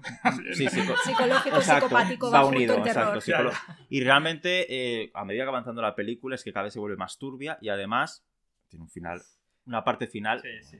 francamente, no, lo no lo diremos. oyentes. Es evidente, pero, pero muy valiente. Muy, Sí, sí, muy- valiente por la época, realmente. ¿eh? Hicieron un remake hace poco que no me gustó nada. Bueno, hace unos años. Por cierto, Sí, hablando de thrillers, ¿habéis visto a la mañana siguiente? No. Hace años, pero tenías que recordármela. Pero me gustó. Bueno, la- el punto de partida es muy bueno porque es una mujer que se despierta al lado de un tío muerto. Exacto, sí, eso me acuerdo. Y me, me pareció un gran inicio. Y al ser de Sidney Lumet, que me gusta mucho, bueno. pues la vi. Y bueno, está bien, es, es entretenida. Sale Jet Bridges y con Jason, con Jane Fonda. Ujú. Los dos están muy bien. No es la mejor película de este director, ¿eh? Para nada. Pero es muy entretenida y los personajes principales están Yo recuerdo que era, bien. que era muy Y interesante creo esta que es una película. modesta, pero muy interesante, sí. Da de sí y me gustó bastante, ¿eh? ¿Tenía pero, eh, escenas en blanco y negro, recuerdo? No, No, ¿O no? Ah, no, me he no tiene confundido. escenas en blanco y negro. Me sonaba con. Vale, vale. Y bueno, es un No, si thriller es, que... si es que- Sidney que- Lumet, Mm. A a, ver, mí ya me llama. ¿eh? Sí, pero ya te digo, no es el Sidney Lumet que has visto en Network. Es que, es- no, es que por suerte es muy variado este director. Es y va- variado, haciendo muchas cosas diferentes. Pero siempre tiene un punto de calidad que nunca va desciende, a diferencia de otros directores que Sí. ya tienen sus idas y venidas, él siempre mantiene una línea. Y es muy recomendable, la verdad. Está súper bien. Hmm. Sí, sí, sí. También ten... A ver. bueno, sí, sí, sí. Y hablando de irregularidades, golpe en la pequeña China. Uf, venga, va, sí, me gusta Mira, cómo has la verdad es que quería encontrar tiempo y mal, ya sé que muy mal, pero no la he vuelto No, a ver. no, castigado. No, castigado por ver, porque siempre intento también ver la, la película de John Carpenter del año y no la he Sí. visto. Pero cuenta, por favor. Ah, bueno, la premisa es ya... Es que es una, es que es una película No se muy puede rara. explicar, es surreal, Sí. digamos. Y- Bueno, es un camionero el protagonista. Sí, el sí, es Kurt eh, Russell. Eh, y empiezan a ocurrirle cosas bastante raras relacionadas con artes marciales, so- sobrenaturales, Cosas, muy al cosas principio. raras en la pequeña China. En o sea, que es un pequeña ba- el barrio sí. chino, por decirlo así. Creo que es en San Francisco. Sí, exacto. Ah, sí. El ba- bueno. sí. Ujú, ujú. Y Pero, bueno, de pero aquí- es un barrio chino con todo el misticismo de China y con todas las leyendas Lo que raras. hizo John Carpenter Es- fue adaptar, eh, de algún modo quiso conjugar nuestra fantasía occidental Exacto. sobre lo que es Oriente Mm. con artes marciales y, Y acción. Y fantasía. Y fantasía. sí, sí, sí. Entonces él hizo su Y película. folclore, eso es lo que tú dices, folclore visto desde los occidentales. Es ¿no? totalmente occidental, Sí, sí. yo creo. Bueno, no lo creo, lo he leído que Carpenter decía que así era. Hmm. Y yo entré en la película y me lo pasé bomba. Es un disfrute. Eh, es un disfrute eh, low cost. O sea, Y lo- Eh. low cost y loco. low cost y cost y loco. loco. Sí, no tiene un guion consistente, no le hace falta. Es No. puro Va lo que va, ¿no? La entretenimiento, película. No, Es no. como una explosión colorida de... No de acción no es para loca. tomar- ella no se toma en serio y lo hace a propósito. Y no es para tomarse en serio. No. Lo que pasa es que a mí que me, me cuesta... A ver, me lo pasé bien y me, ver, es- y me es- entretiene mucho, pero sí. claro, quizá no la veo como, oh, qué buena. Porque también, claro, no. Normalmente a Carl Russell. No me gusta ver a Carl Russell haciendo el ridículo tanto. A mí me O sea, encanta. me gustó, pero a la vez. Pero a la vez Ah, es digo, una- sí, por ay, favor, digo, ¿por qué? ¿cómo mola? No, sí, sí, o sea, quiero decir, sí me gusta. Es una- divertido. es pero un actor muy divertido, preferido sí. Mira, para, una película así, digo. Que ostras, Russell es gracioso y puede Mm. ser Sí, lo más serio sí, del mundo, como es, en. Silwood, que cada vez que hacemos el podcast hablo de Silwood Sí. porque me encantó. No, y además mola porque es como si. Es versátil, Carrasel. Es muy versátil, muy versátil. es como, es versátil. como Snake Plissken, pero en torpe. Bueno, porque lo aquí-. Porque lo hará muy exagerado, pero ya es la idea de John Carpenter, es muy, imagino, claro, de hacerlo así. es que lo ridiculiza. Coge al Sí. cachas guaperas Claro, y tal exacto, y lo y lo ridiculiza de ridiculiza. todas las maneras quizá por eso posibles. me cuesta entrar. Pues a mí me parece maravilloso. Porque y luego- tienes la imagen pero, esa me, de él. pero me gusta, pero me Sí, gusta. incluso igualmente. también sale Kim Cattrall y, Kim Cattrall. y Ujú. él la quería para esta película. Ella venía de hacer Porky's, Loca Academia de Policía y tal. Y él Sí. dijo, no, no, quiero esta actriz Qué bueno. y está muy graciosa. Ujú. Y hacen una pareja muy buena, porque Carl Russell también sabe tener química con sus partners. Fantástico, sí, sí. Y bueno, Ujú. es súper Y es, divertida. y es muy épica. Y en venga, es épica y venga patada voladora, venga Sí. escena a monstruos asquerosos, todo lo que Hostia, te qué bueno. Y todo. Y yo me lo pasé, ojalá lo hubiera visto Muy en el loco, cine cuando la loca. pusieron en el Fenómena, que no fui. Es loquísima. No, tiene y- mucho fandom esta película. Sí, Sí, A ver, la de golpe en la yo soy la número China. uno de fandom de esta De- de película. esta película. Me encanta. Y a mira que me gustan los guiones elaborados, pero igual, o sea, da igual. Es súper. Además, cada año que es- hay película de Carpenter, todas te gustan, Emma. Todas me gustan, es que. Carpenter se está No, no. convirtiendo en uno de mis directores favoritos. Carpenter- No, me Carpenter es una porque ahora que sí. lo estoy Redescubriendo, redescubriendo, había visto Parte de al cositas. final dentro que se le Yo con ha... Carpenter conecto mucho. Sí, es que tiene... En es- su locura y en su profundidad. Me encanta. Es así, es así, no realmente es un, bueno, un director que aparte ha hecho, ya sabemos que se dedicó más al terror, pero, pero es igual, hace igual. películas de todo y Sí. cuando hace Yo cosas aquí, así es fantástico, bueno, la verdad. No sé, eh, no sé si fue un encargo o no sé cómo fue que llegó a esta película. No este guion sí que pasó por muchas manos eso, y por eso no hay guion, supongo, porque es un Ya, ya, destrozo. me imagino. No, y Pero- aún así lo, lo logra más o menos Es- afianzar. Bueno, lo que decíamos de Ujú. Lumet, él es digno. Sí, Carpenter sí. No, lo no, que haga es digno. Hay directores que Mejor serán, o peor, pero son películas que hay que ver. no es como Woody. Allen, que también un- hablaremos o sea, de él hoy, pero Sí, tanto. que es, lo veo mucho más irregular. Pero estos saben mantener la línea. También Woody Allen es que hace película al año, es normal, con tantas películas que algunas sí es regular, Bueno, pero sí. porque son muchas. Pero este sí. año lo bordó. No, sí, sí, con Han y Y, sus hab- hablan- hermanas. y hablando de del típico héroe ochentero, Sí, porque pasamos de, de un héroe ochentero de un tipo a otro que es Cobra, el brazo fuerte Cobra. de la esta sí que... Esta os la dejo a vosotros. No, lamentablemente no la he vuelto a ver. Soy muy fan de Stallone, pero Cobra me- no tenía ganas de revisitarla, yo sí, sinceramente. es que a mí me encanta esta película. Para mí, Sí. Cobra es. Bueno, de la- las canciones son brutales, eso sí, eso es Sí, sí, evidente. la música me encanta. Eso me recuerda como a Rocky 4, que lo mejor eran las Pero canciones. bueno, Cobra es Pero bueno. el, el- el típico Mm. estereotipo de policía duro que la ley está Mm. para cumplirla, pero él se las. O sea, hay que hacer, como dice él, em, los malos son la enfermedad y él es la cura. Es que Pues, ya con el, a es- toda eso, costa. eso sale en el tráiler y dices, madre mía. Ya, ya, Los es malos que- son- yo claro, soy es la que cura. Con, es- con la voz de Stallone ahí, buenísimo. Igual que hay que entrar en Golpe en la Pequeña China, en esta también hay que entrar diciendo, dando, ¿sabes? Concediéndole, concediéndole esos estereotipos, ese tipo de frases. No es tan, no es tan, tan, tan... eh, o sea, hablamos de Comando el año pasado también, que Sí. aquella sí que es, venga, la típica acción con frases así... No son los para mí lo- contundentes. los hits de Eh, Schwarzenegger no es- Stallone, pues esta no es. ¿eh? tan, no es tanto, también, pero no es tanto.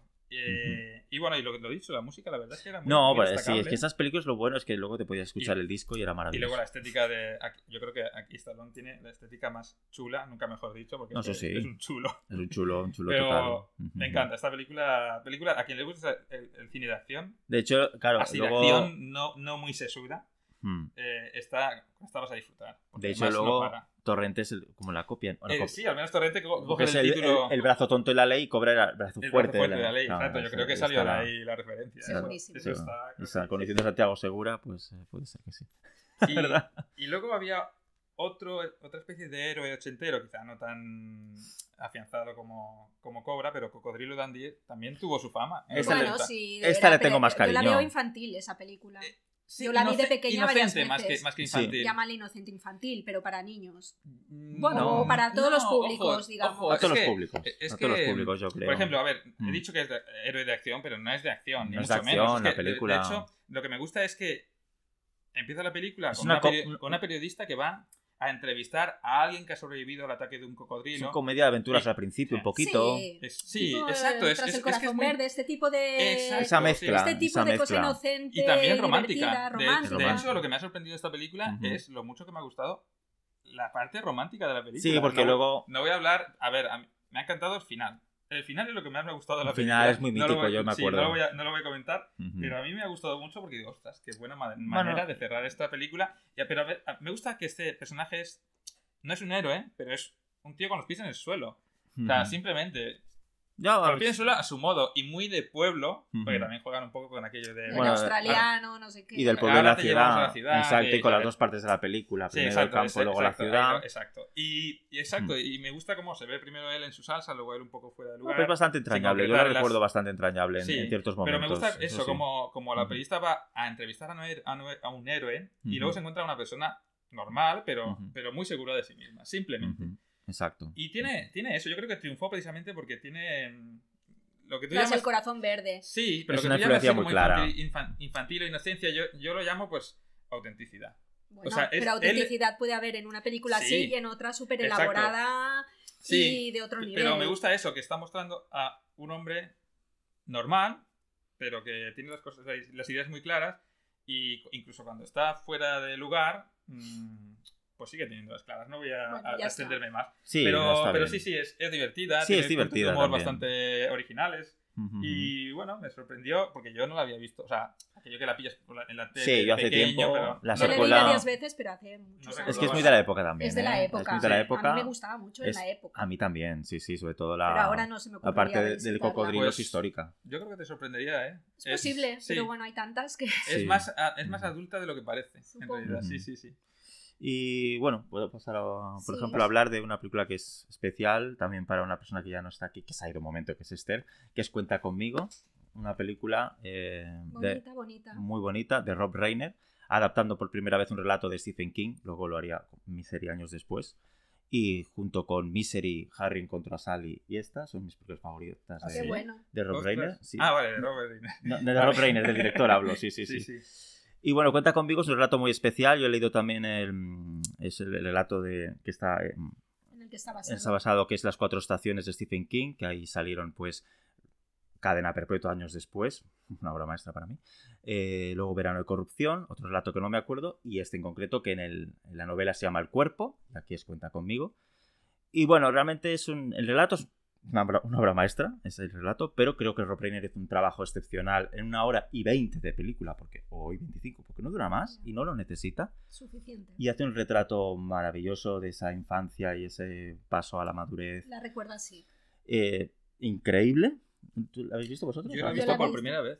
La has visto también La he ahora, visto ¿no? ahora por primera vez Y a mí me, ha encantado. Te ha encantado, Sí, a mí ¿no? me encantó O sea, en su momento, pero no he podido es- revisitarla. Es, pero es una película Sí. que.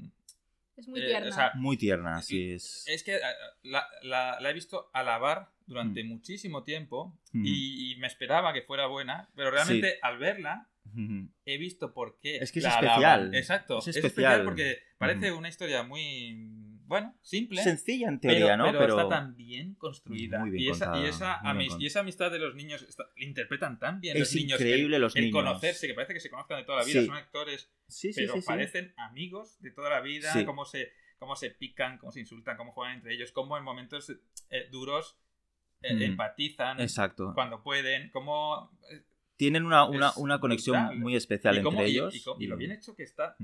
Toda la película te embelesa. Sí. Te quedas viendo las imágenes. Bueno, todo va... ¿Quieres explicar de qué va? Un poco. Bueno, Es pues muy nada. simple. No, son cuatro amigos, ¿no? Que, bueno, hay hacen una expedición, ¿no? Porque, ah, porque quieren encontrar un cuerpo. Sí, Porque ha, porque desapareció un ha- niño ha desaparecido un niño, ¿no? y, y por un... Por oídas, Por oídas, se enteran de exacto, dónde exacto. pueden haber encontrado el cadáver, por Eh, desgracia. por desgracia. Y, Y, entonces deciden hacer una excursión. Exacto. O sea, esa, esa morbosidad esa- infantil, por esa decirlo morbosidad así. infantil. Ay, no tan exacto. infantil. O no tan infantil, pero bueno, de los niños. de, "Oh, vamos a ver.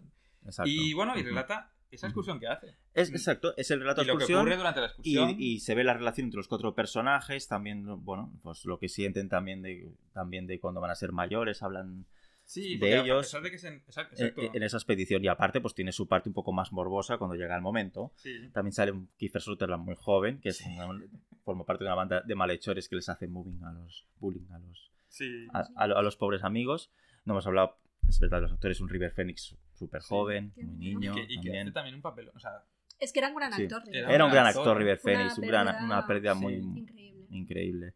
Y yo recuerdo también, bueno, mm, sin contar eh, esa escena, pero hay una escena de River Phoenix con, con otro personaje, no me acuerdo del actor, el- uno de los- con Will, exacto.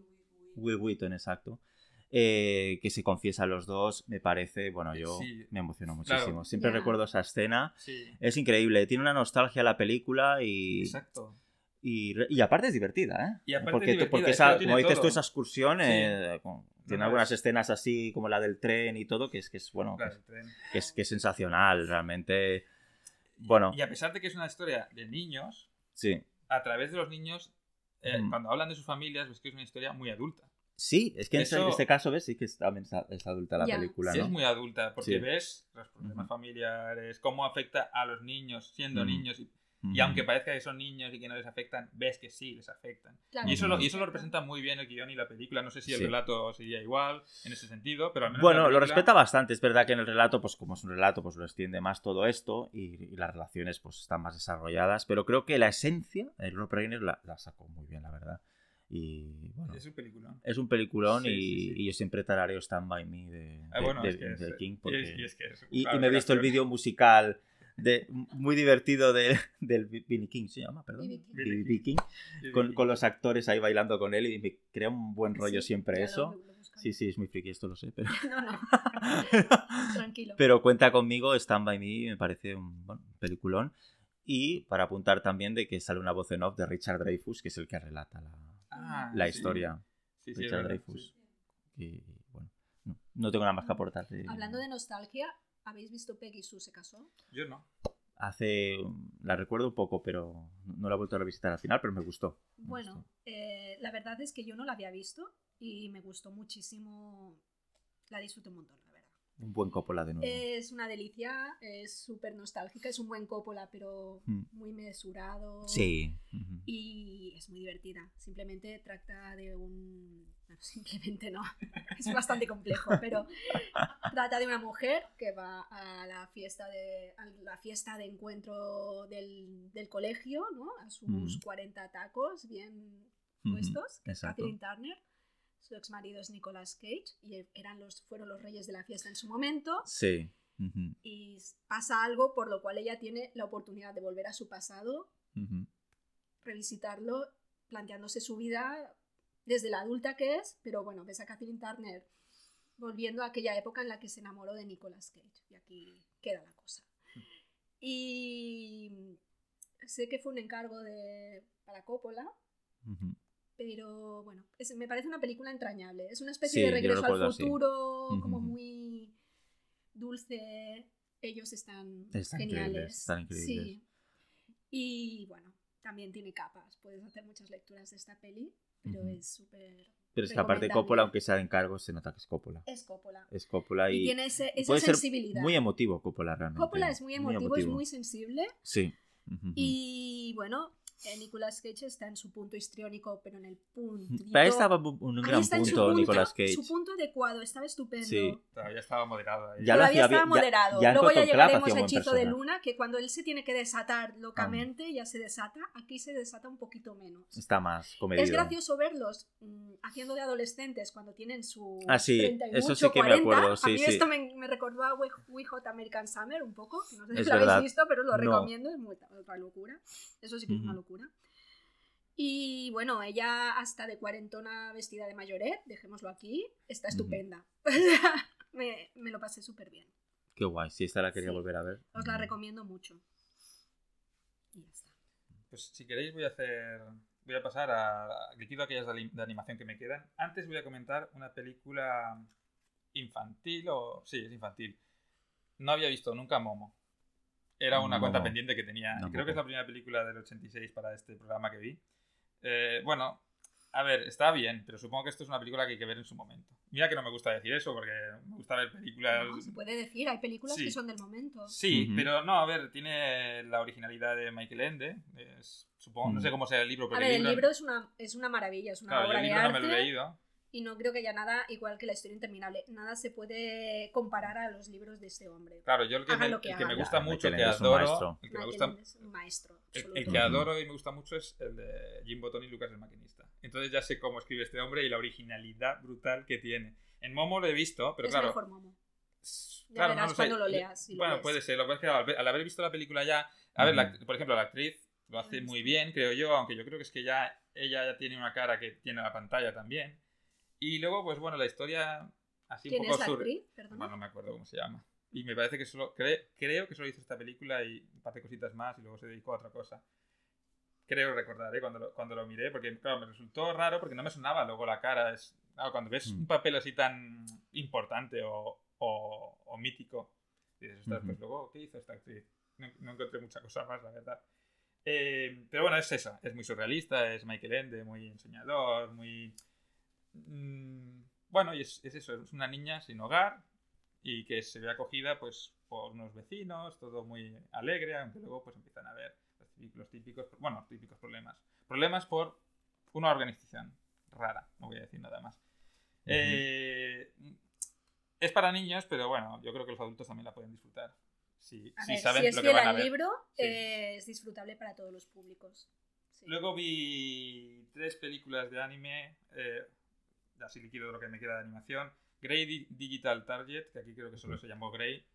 Bueno, eh, un desiertos poca- postapocalípticos, unos guerreros soldados. Nuclear otra vez.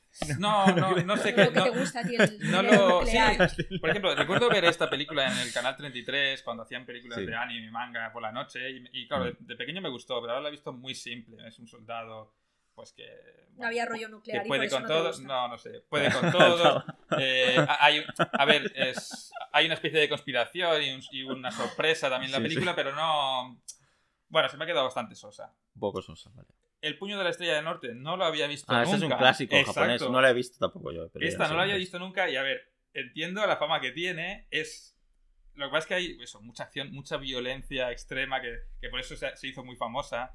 Y también, esta sí que me parece que es también, no sé si es un apocalipsis nuclear, pero también es eso, un desierto, todo es el futuro, Joder. pero aquí hay como dos bandos, el, el puño de la estrella del norte y no sé si el puño de la estrella del sur, que son dos personas. El puño de la estrella del norte y el del sur si se pelean acabará el fin del mundo. Bueno, Habrá un holocausto misticismo- nuclear. Un misticismo, unas, unos golpes, unas magias, lo típico de... Bueno, demasi- o sea, Ujú. me gustan más eh, otro tipo de historias, más de ciencia ficción que no de fantasía, pero me ha sorprendido el dibujo. Lo he encontrado Mm. feo, pero a la vez era... O sea, era feo, pero me gustaba. Es una cosa muy rara. Está muy bien dibujado. En, o sea, está- no sé cómo explicarlo. Es feo, pero está bien definido, bien dibujado. Es un estilo propio. Y supongo que entre eso y la... eh, No, y luego la historia, bueno, más interesante de lo que yo pensaba. Pero bueno, dejémoslo aquí. Pasemos a, la que más me ha gustado, sorprendentemente, porque no sabía nada de, este- de esta película. Una que se llama ¿Quién es el, once- el onceavo pasajero? Esta me suena mucho también. Que en realidad se llamaba, eran Mm. 11. O, pero bueno, aquí supongo que para coger un poquito la fama del octavo pasajero, Algo así, pues ¿no? le pusieron ¿Quién es el onceavo pasajero? Esta es una historia es- espacial. Va de una. Es como una especie de escuela espacial para soldados o pilotos. Y bueno, y, y el protagonista está ya en la última prueba para acceder a la élite, que solo entran unos pocos. Y la, y la- y la prueba esta consiste en meterlos en una nave que está bastante destrozada. Y, van en grupos de 10. O sea, meten a 10 a 10 personas, a 10 en otra y a 10 en otra de los pocos que habían quedado de los cientos y cientos de aspirantes y al final solo quedan 20. Eh, y uno de esos grupos, pues cuando entran, hay, hay humanos, hay otras razas, son todos desconocidos y cuando entran y, y cuentan, bueno, no cuentan, se dan cuenta en un momento en que no son 10, son 11. Y no puede ser, o sea, el sistema no falla, esto es imposible, empiezan a preguntarse eso, pero claro, de repente la nave empieza a explotar por un lado y claro, Joder. el, claro, ahí, ahí, es donde, ahí es donde dices, ostras, claro, tienen que dejar ese enigma para después porque empiezan, tienen que colaborar. Y ya no cuento más, parece que he contado No, no, mucho. Parece que has contado Parece que, mucho. no, no, no, parece que he contado mucho, pero no he contado nada, eso es el principio. Y, a, Ujú. y a partir de ahí es cuando empiezan los misterios. Y me gusta mucho porque no es de acción, o sea, hay acción, pero no eso es lo importante. ¿eh? Lo importante es el... Lo importante es el, eh, lo que va pasando, el- los Ujú. misterios. Está Ujú. muy bien construida. Esta sí que me ha gustado por eso, porque no es la típica película plana. lineal, me, ha- me ha hecho pensar, me ha hecho imaginar ostras, qué está pasando, quién será, qué es esto. Esta sí, esta la recomiendo como curiosidad. Vale, esa es japonesa, ¿no? Sí, esta Esa sí, japonesa que es de animación japonesa, sí, sí. sí. Y con esto he acabado la animación ya de este año, creo. Vale, Creo. pues eh, voy a... Sí. No, no, no. Ah, Em, ¿Quieres bueno, comentar o comento yo, como quieras? no, comenta Bueno, comento ahora una película... mm, No tiene nada que ver, sin duda. Es El nombre de la rosa. Gran película. Gran película. No la había visto una nunca de mis jamás, ¿eh? ¿Nunca No. la habías visto? No, jamás la Pues- había visto. pues La he me visto alegro- varias pues me veces. alegro por ti, porque es que me es- pasó como Terciopelo Azul, que jamás la había visto. Colocar el nombre de la rosa y Terciopelo Azul en cuanto a descubrimientos imperdonables que no había visto todavía. Es de las grandes, realmente. Yo, te- para empezar, solo voy a decir una cosa. Solo una pres- la presencia de Sean Connery, sin que hable, tal como va vestido, Ya está. no necesito más. Pues Luego la película es brutal. sí. Pero Yo es que me parece increíble la interpretación de Sean Connery. Bueno, Sí. Sean Connery yo soy, siempre he sido muy fan. Pero es que es Guillermo de increíble. Baskerville, Sí, ¿o? Guillermo de Baskerville. exactamente. Y la, bueno, fue un descubrimiento increíble porque realmente es una película que, bueno, tiene una ambientación sensacional. La eh, la, la la movida, música- la música es increíble. De James Horner, que luego repetiría, que luego tengo que hablar un poco de, de Aliens al regreso, por supuesto. Pero James Horner hizo dos bandas sonoras muy diferentes, Aliens al regreso y esta, y las dos sensacionales. Pero como te mete en la historia, ¿verdad? Y Es totalmente inmersiva también. es inmersiva absolutamente. Es una ambientación maravillosa. Exacto. Christian Slater. Christian Slater súper joven. Está como maravilloso, pero muy creepy, ¿no? Cuando sonríe, es como. Es, ya, ya. bueno, porque eh, su personaje es así. Oye, es así, Claro, ¿no? Pero Es así. O sea, yo creo que es un buen actor. es un buen Y- actor, y- sí. Y su personaje es así. Sí. Es, es- es medio creepy, pero pobre- es un Bueno, pobre no. chico. Eh, sí, sí, Eh, es un exacto, pobre pero no sé. Es, es en como este- raro, pero sí. Que te metan a ti en ese mundo, ¿no? A ver qué haces. Yo aquí tenía Sí. una pregunta porque, bueno, la película, pues, eh, bueno, al principio básicamente es que vienen Sean Connery y Christian Slater a esa abadía, ¿no? En medio de la Ujú. montaña. Y es un franciscano, ¿no? Sí, porque van a investigar, Van a una investigar serie de muertes. una serie de muertes misteriosas, extrañas, sí. misteriosas que hay en esa, en esa abadía, ¿no? Y realmente, bueno, la representación de, de esos franciscanos que hay ahí, o- que, que- Mm. yo- tú has leído el libro, ¿no? Es un libro que tienes que. Bueno, Es te recomiendo totalmente que Mm, leas. Pues mi pregunta es, ¿están representados de la manera que están representados en la película? Es decir, como monstruos, monstruos quiero decir, de que Es- Es muy caracterizados sof- el como... libro es muy sofisticado. Mm. Porque a mí, es me- muy o sea, entré en la película, me pareció muy curioso, pero no sabía si la novela realmente... O, o- o- o si es en la película que la han querido que hacer así. Creo que, la, no- que la película es bastante fiel a la novela. Sí. Sí. Pero obviamente un libro como ese, que es, es una obra maestra de la literatura para mí, Sí. no se puede simplificar tan fácilmente. Esencialmente sí, Vale. refleja. Pero Sí. la- el libro te va a dar muchísimo. Mucho más. Claro. ya, O sea, ya. ahora Y aún, as- y aún así, Y aún así es perfecta. es- sí. sí. sí, es perfecta como es. Es la mejor adaptación posible para mí. Exacto, Y- no es un fácil adaptarla, extremadamente complejo libro de adaptar. Sí, sí, Muy sí. difícil tiene que ser, sí, sí, sí. Eh, Es que creo que muy- los dos son una, una obra maestra. A mí es- esa película, bueno, es que me, me encanta. Es que la tengo en un altar, literalmente. Es, Hostia, sí, sí, yo no la había visto y... y- y es, es que claro, ya he dicho antes, precisamente, ya he dicho antes que me gusta mucho Sherlock Holmes y en este caso... Exacto, lo iba a comentar. la, la- la extrema inteligencia Es- del personaje de Sean Sí, Connery. de Sean Connery. Cómo deduce todo, Exacto, cómo va cómo- deduciendo. Cómo, observa Ujú. todos los detalles más pequeños, cómo... Sí. Y bueno, y el misterio de esa abadía. Porque Bueno, la abadía no. es un personaje en sí mismo Sí, también. es decir, Sí, como- los claro. pasillos, todo. ah, De, de hecho, hay escenas que yo estoy seguro, de, sobre todo en la parte central de la película, J.K. Rowling se fijó en Harry Potter para ciertas escenas visuales. Podría ser. Por el tema de unas escaleras, cómo están hechas. Es que Ah, sí, lo sí, sí, siento, vale, pero. vale. Sí, es Ya sé, posible. ya sé muy posible, ¿eh? Bueno, o Sí, puede sí, que sí. haya visitado O puede que haya- abadías y se haya inspirado. A ver, todo Ujú. esto existe en realidad. Claro, Sí, exacto. Todos Mm. beben de las mismas fuentes, que es la, es la historia. O sea, los lugares históricos son los que son, no Exacto. historia, sino los lugares históricos. Y luego me parece también muy interesante todo lo que plantea de la película con el tema del saber y lo de la comedia, la risa que, Sí. ¿no? que comentan en la película de que si, bueno, si realmente pues eh, es peligroso, ¿no? Claro, lo, lo O toman no. como un pecado. como un pecado el reír. ¿no? Eso es lo que plantea un poco la Sí. película en cuanto al saber y los libros, ¿no? Sí, También. bueno, es una película es- y es un libro que en realidad son totalmente actuales para mí. Porque Sí, hablan de la censura. De la censura, Sí. y exacto. estamos en un momento de, Sí, de altísima censura, de censura. altísima censura, sí, o sí. sea que totalmente vigentes. Yo, yo es que casi todas las películas de Jan Jackson ¿no? Jan Jackson, ¿no? Sí, es el director, es Ya verdad. hablaremos más adelante de otras porque irán viniendo. Sí, había hecho El Oso. Pero es, sí, es que es un director que para mí, de momento, no me ha decepcionado. Y no es que no me ha decepcionado, es que me encanta lo que hace. genial. Y esta Es es, una, bueno, una obra de arte. Es- no, es brutal, No, eh, es sí, las- brutal, ¿eh? Encanta. Y de hecho hay una, una curios- película. una curiosidad, no querían al principio a Sean Connery. Eh, No me acuerdo qué actor querían, pero porque decían de que Sean Connery era solo el James Bond y no lo veían para ese tipo de papel. Menos mal que se equivocaron. O sea Sí. que Sí. realmente, porque es que no, ahora no, no veo otro actor. No, no hay Haciendo otro ese- actor haciendo ese, ese- papel. ese sí, papel. pero bueno, él Bueno, está brillante. Él está brillante, es que aparte la, es que me encanta, en serio. La estética. La Sí. estética, aparte de su presencia con esa barba. ¿no? Bueno, No, y es que es Y increíble. los de todo- villanos. Y los villanos, Sí. que son muy creepy. Bueno, el tío, ese blanco calvo. Bueno, sí, exacto. No, es, es que además buscaron actores así. Bueno, sale Ron Perlman. Bueno, y Ron Sí. También, sí, sí. brutal. Sí, Sí, sí, y un papel, un papelón. Del jorobado. Exacto, sí, sí, sí, es muy, muy bueno. Y, bueno. y- y me gusta eso, la estética sucia, oscura. Muy o sea, sucia. realmente es que lo que decíamos, la ver, ambientación. encarna Mm. la Edad Media que nos, como mínimo en nuestra en nuestro imaginario tenemos, que es Mm. Sí. esa Edad Media sucia, oscura, Sucia, oscura, sí. eh, desagradable, fría y, Y, y además, claro, y- igual que en el libro, eh, también atrapa mucho ver las costumbres de Mm. la abadía, que también se representan en, Sí, la, en la película. Exacto. Y claro, esa forma de vivir, de levantarse temprano. Eh, claro, a nosotros nos, nos- nos resulta eh, exótico incluso. A ver, me voy a ir, me voy a ir a otra película actual que vi con Laia, a. Benedetta, que ahora me ha De venido. por ver jóvenes, Y- la sí, falta pendiente. Sí, es muy buena. De manera totalmente diferente, pero también habla de esta represión y de esta oscuridad. Y seguro, igual Paul Verhoeven también pilló cositas Pues de, puede ser de también, esta ¿eh? peli.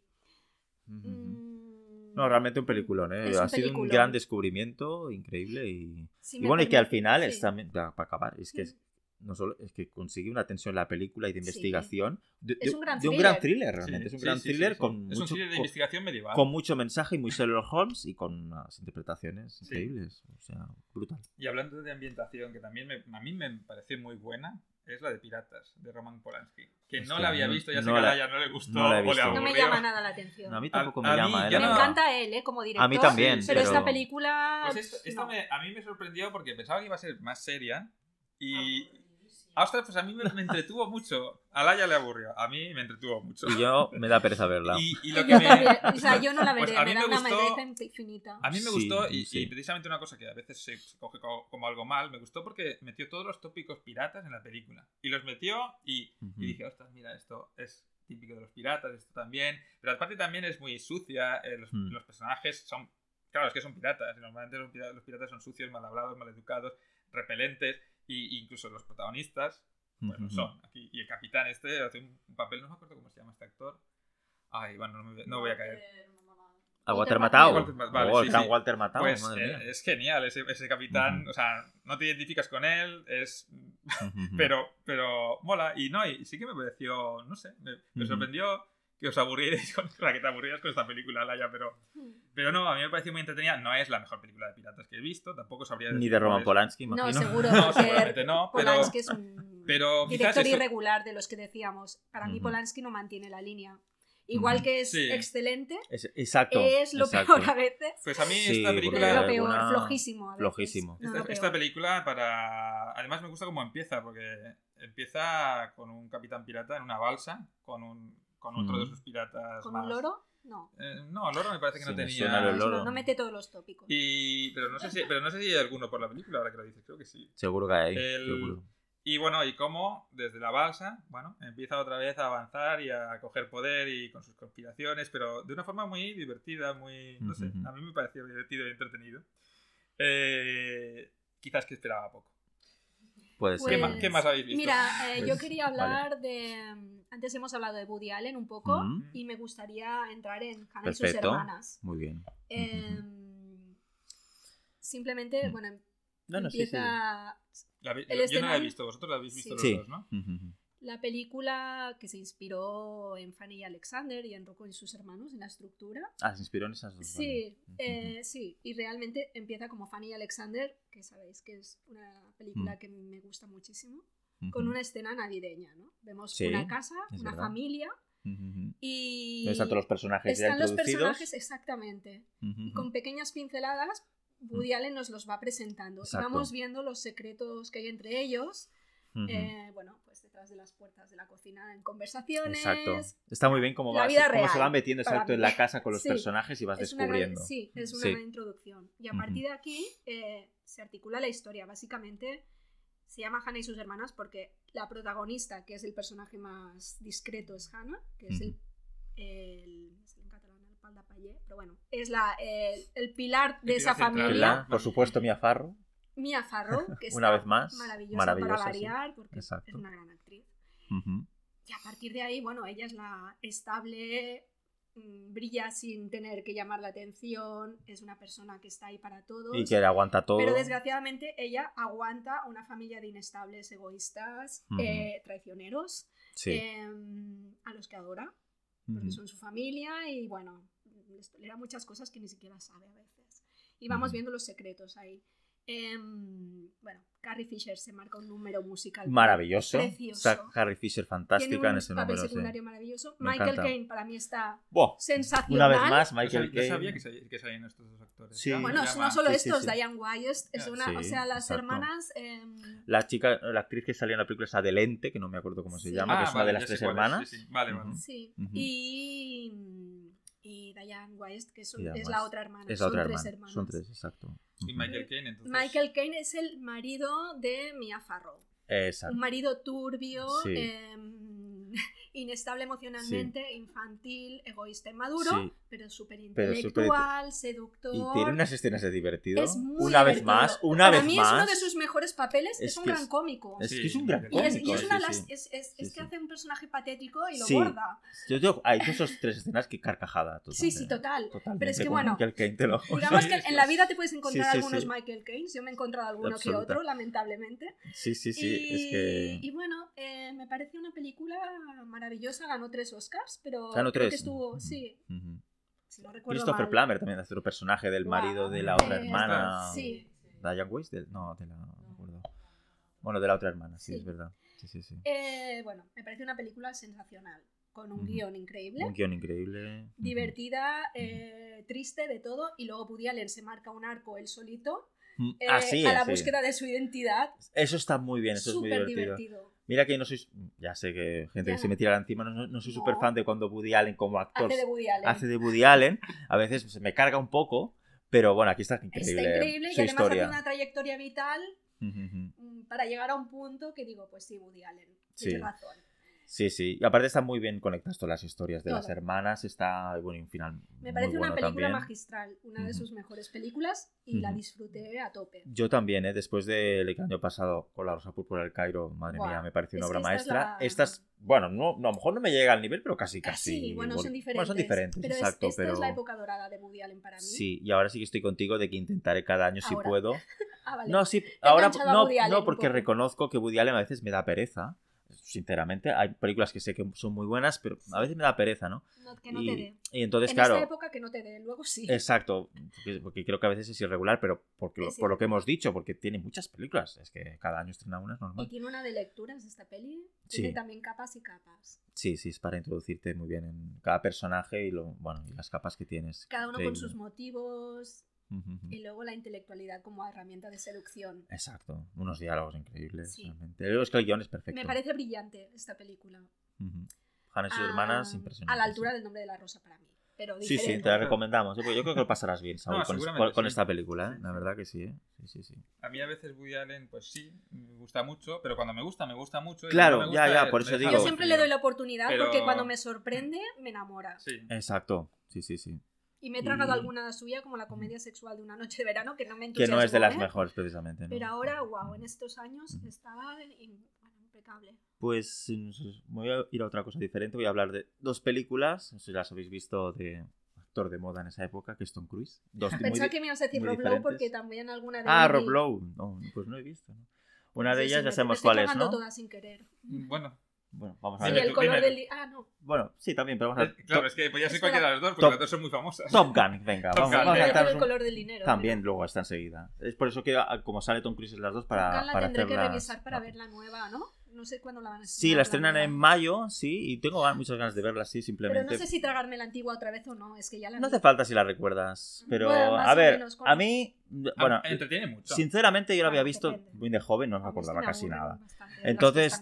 Top Gun lo que me mola más ahora volviéndola a ver, pues las músicas son impresionantes, Sí, las sí. canciones que te mola, molan mucho. Reconozco que, porque Tony Scott era un gran director, Y él está molón con Eh, sus gafas y su uniforme. sí. Y la Sí, Kelly McGillis. y la Kelly McGillis está increíble también, sí, sí. Eh, a ver, mola el look, todo de la Sí. película. Eh, las escenas de aviación están increíbles, son brutales, porque Sí. Tony Scott las dirige impresionante.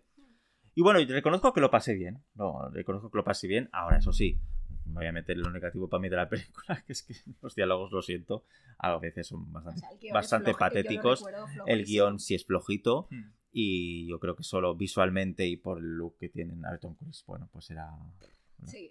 era el Pero, personaje. ¿Eran ya era. pilotos profesionales o era una escuela de pilotos? Es escuela, que, ¿no? Una escuela de pilotos, Sí, ¿no? bueno, el Maverick y el es que otro, no me acuerdo, ya la vi hace mucho y el otro tiempo. compañero, su amigo, pues se lo reclutan para, para la escuela de pilotos. Vale, vale. Que ahí pues está Kerry McGillis, que es la...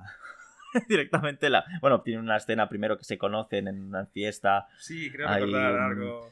Y, y- y bueno, y ella liga con ella, pero luego descubre que ella es la- una de las instructoras también vale, y se queda ahí él con cara de... Bueno, es que es todo muy forzado. Bueno. Exacto, sí, es bueno, que tampoco muy- estaba en su momento de mejor actor este hombre. ¿Eh? ¿El Tom Cruise? Sí. Estaba Bueno, empezando. Estaba Sí. empezando y se nota. Estaba empieza. empezando, incluso se nota en la siguiente, aunque me lo hace mucho mejor, ¿eh? Del En ese dinero. sentido, Christian Slater, Pero- que era de esa generación, era mucho mejor actor que él. Sí, Y sí, que sí. Rob Lowe, que se ganó algún Razzie que otro más que merecido también. También. Sí, también. Y bueno, en general, pues eso, yo, a ver, yo lo pasé bien, Sí, sinceramente, película creo que... Para disfrutar la acción un poco. Para y- disfrutar, es, es verdad que hay momentos que el tema de la aviación, si no te gusta mucho, Claro. puede ser un poco tedioso, por- si no te gusta mucho el tema de los, de los pilotos Exacto. de aviación. Sí, es muy... Claro, que Eh, te guste tiene que ser, bueno... Claro, es una pasada para que le guste este Sí, tema, claro, ¿no? claro. Pero luego también tiene algunas escenas, a ver, sinceramente. No, sí, sí. eh, sinceramente, sobre todo una escena de, del vóley playa con todos descamisados, sudorosos, que dices, bueno, vale, a- a- Madrid esta película, que ningún problema, pero, época.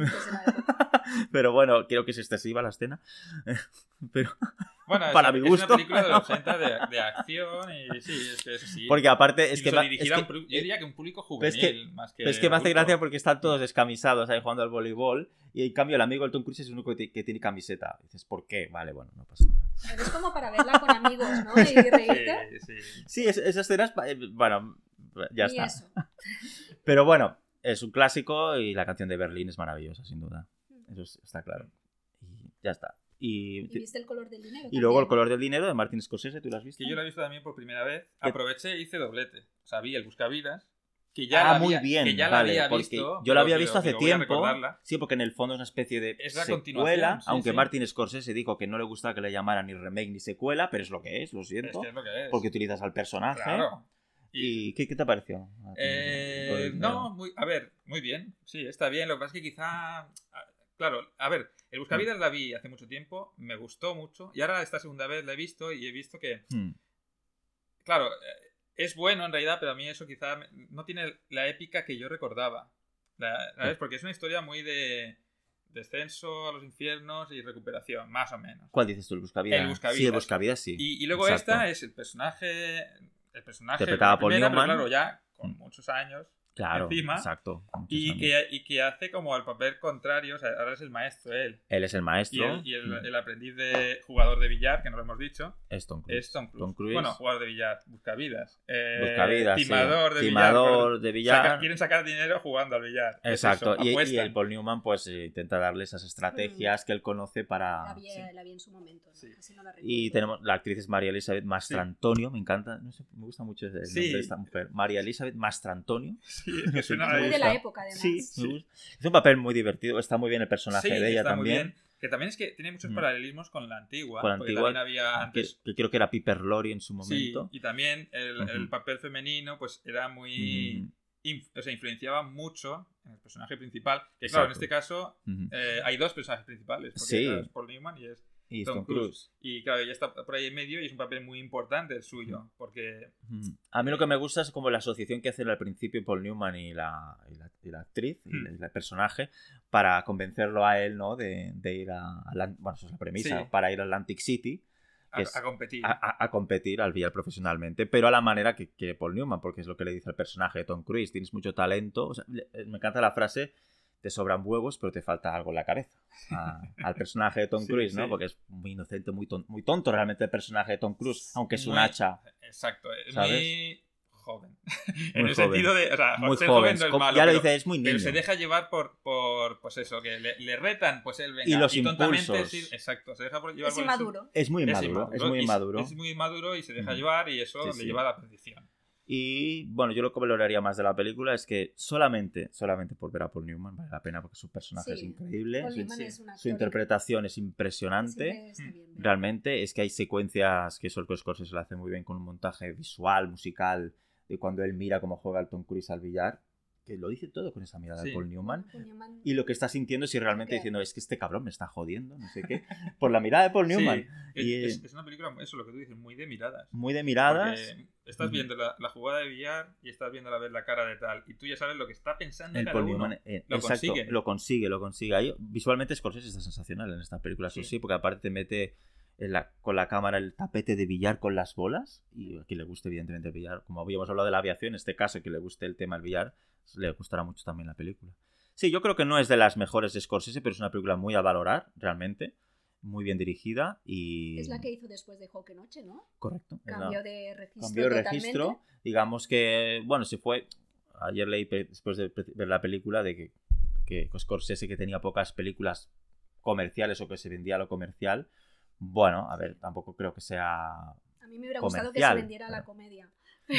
Sí, es que a mí, precisamente lo que comenté, ya lo he comentado en algún programa, a mí el Scorsese que más me gusta es cuando hace cosas diferentes, que me llamen raro, ¿eh? O sea, No, no, no, a ver, yo entiendo que, que, que cuando hace de mafias y de esto es brutal, Sí, pero no, sabe. no acabo de conectar. En cambio, cuando me hace otro tipo de historias como El color del dinero, Joque Noche, conecto mucho más. A mí es humor negro, yo quería más. Sí, bueno. sí. Y nada, bueno, si has de comentar tú algo más. En principio, No, no, no. Es, bueno, es una gran película de billar, sobre todo. A mí me Eso gusta el sí. billar, por ejemplo. De Villar. Recuerdo que en los extras del Buscavidas había incluso extras de cómo hicieron las jugadas de billar. Oh, qué bueno.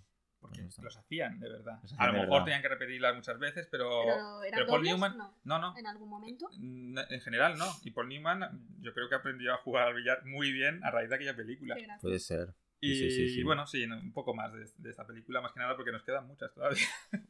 ¿Qué te parece? Tú has visto Dentro del laberinto, ¿no? Sí, claro. Eh, no, es de mis ¿Qué te parece favoritas. si... Voy a comentar, a- voy a comentar No antes... salga Jennifer Connelly, ¿no? No, sale Jennifer Espera. Aniston, no es broma. No. Jennifer Connelly. Voy a comentar, voy a comentar Sí, antes otras películas de fantasía y ciencia ficción Vale, de ese vale. año para ya enlazar con Dentro del laberinto y quizá alguna más Sí, Vale. hay muy, impor- más. muy importante. Vale. Empiezo con El terror llama a su puerta, No lo he visto.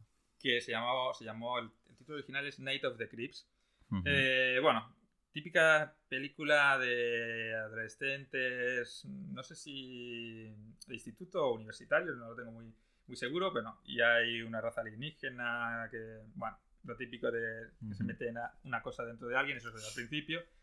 Y bueno, una, una especie de invasión que los convierte en zombies. Bastante divertida. Pensaba que, que iba a ser aburrida, pero no, es bastante divertida y, y disfrutable. Y no tanto de terror, es más eh, comedia juvenil que terror. A mí al menos me lo ha parecido. Otra muy mítica, esa no la había visto nunca, ¿eh? Otra muy mítica que sí que había visto, que es El vuelo del navegante.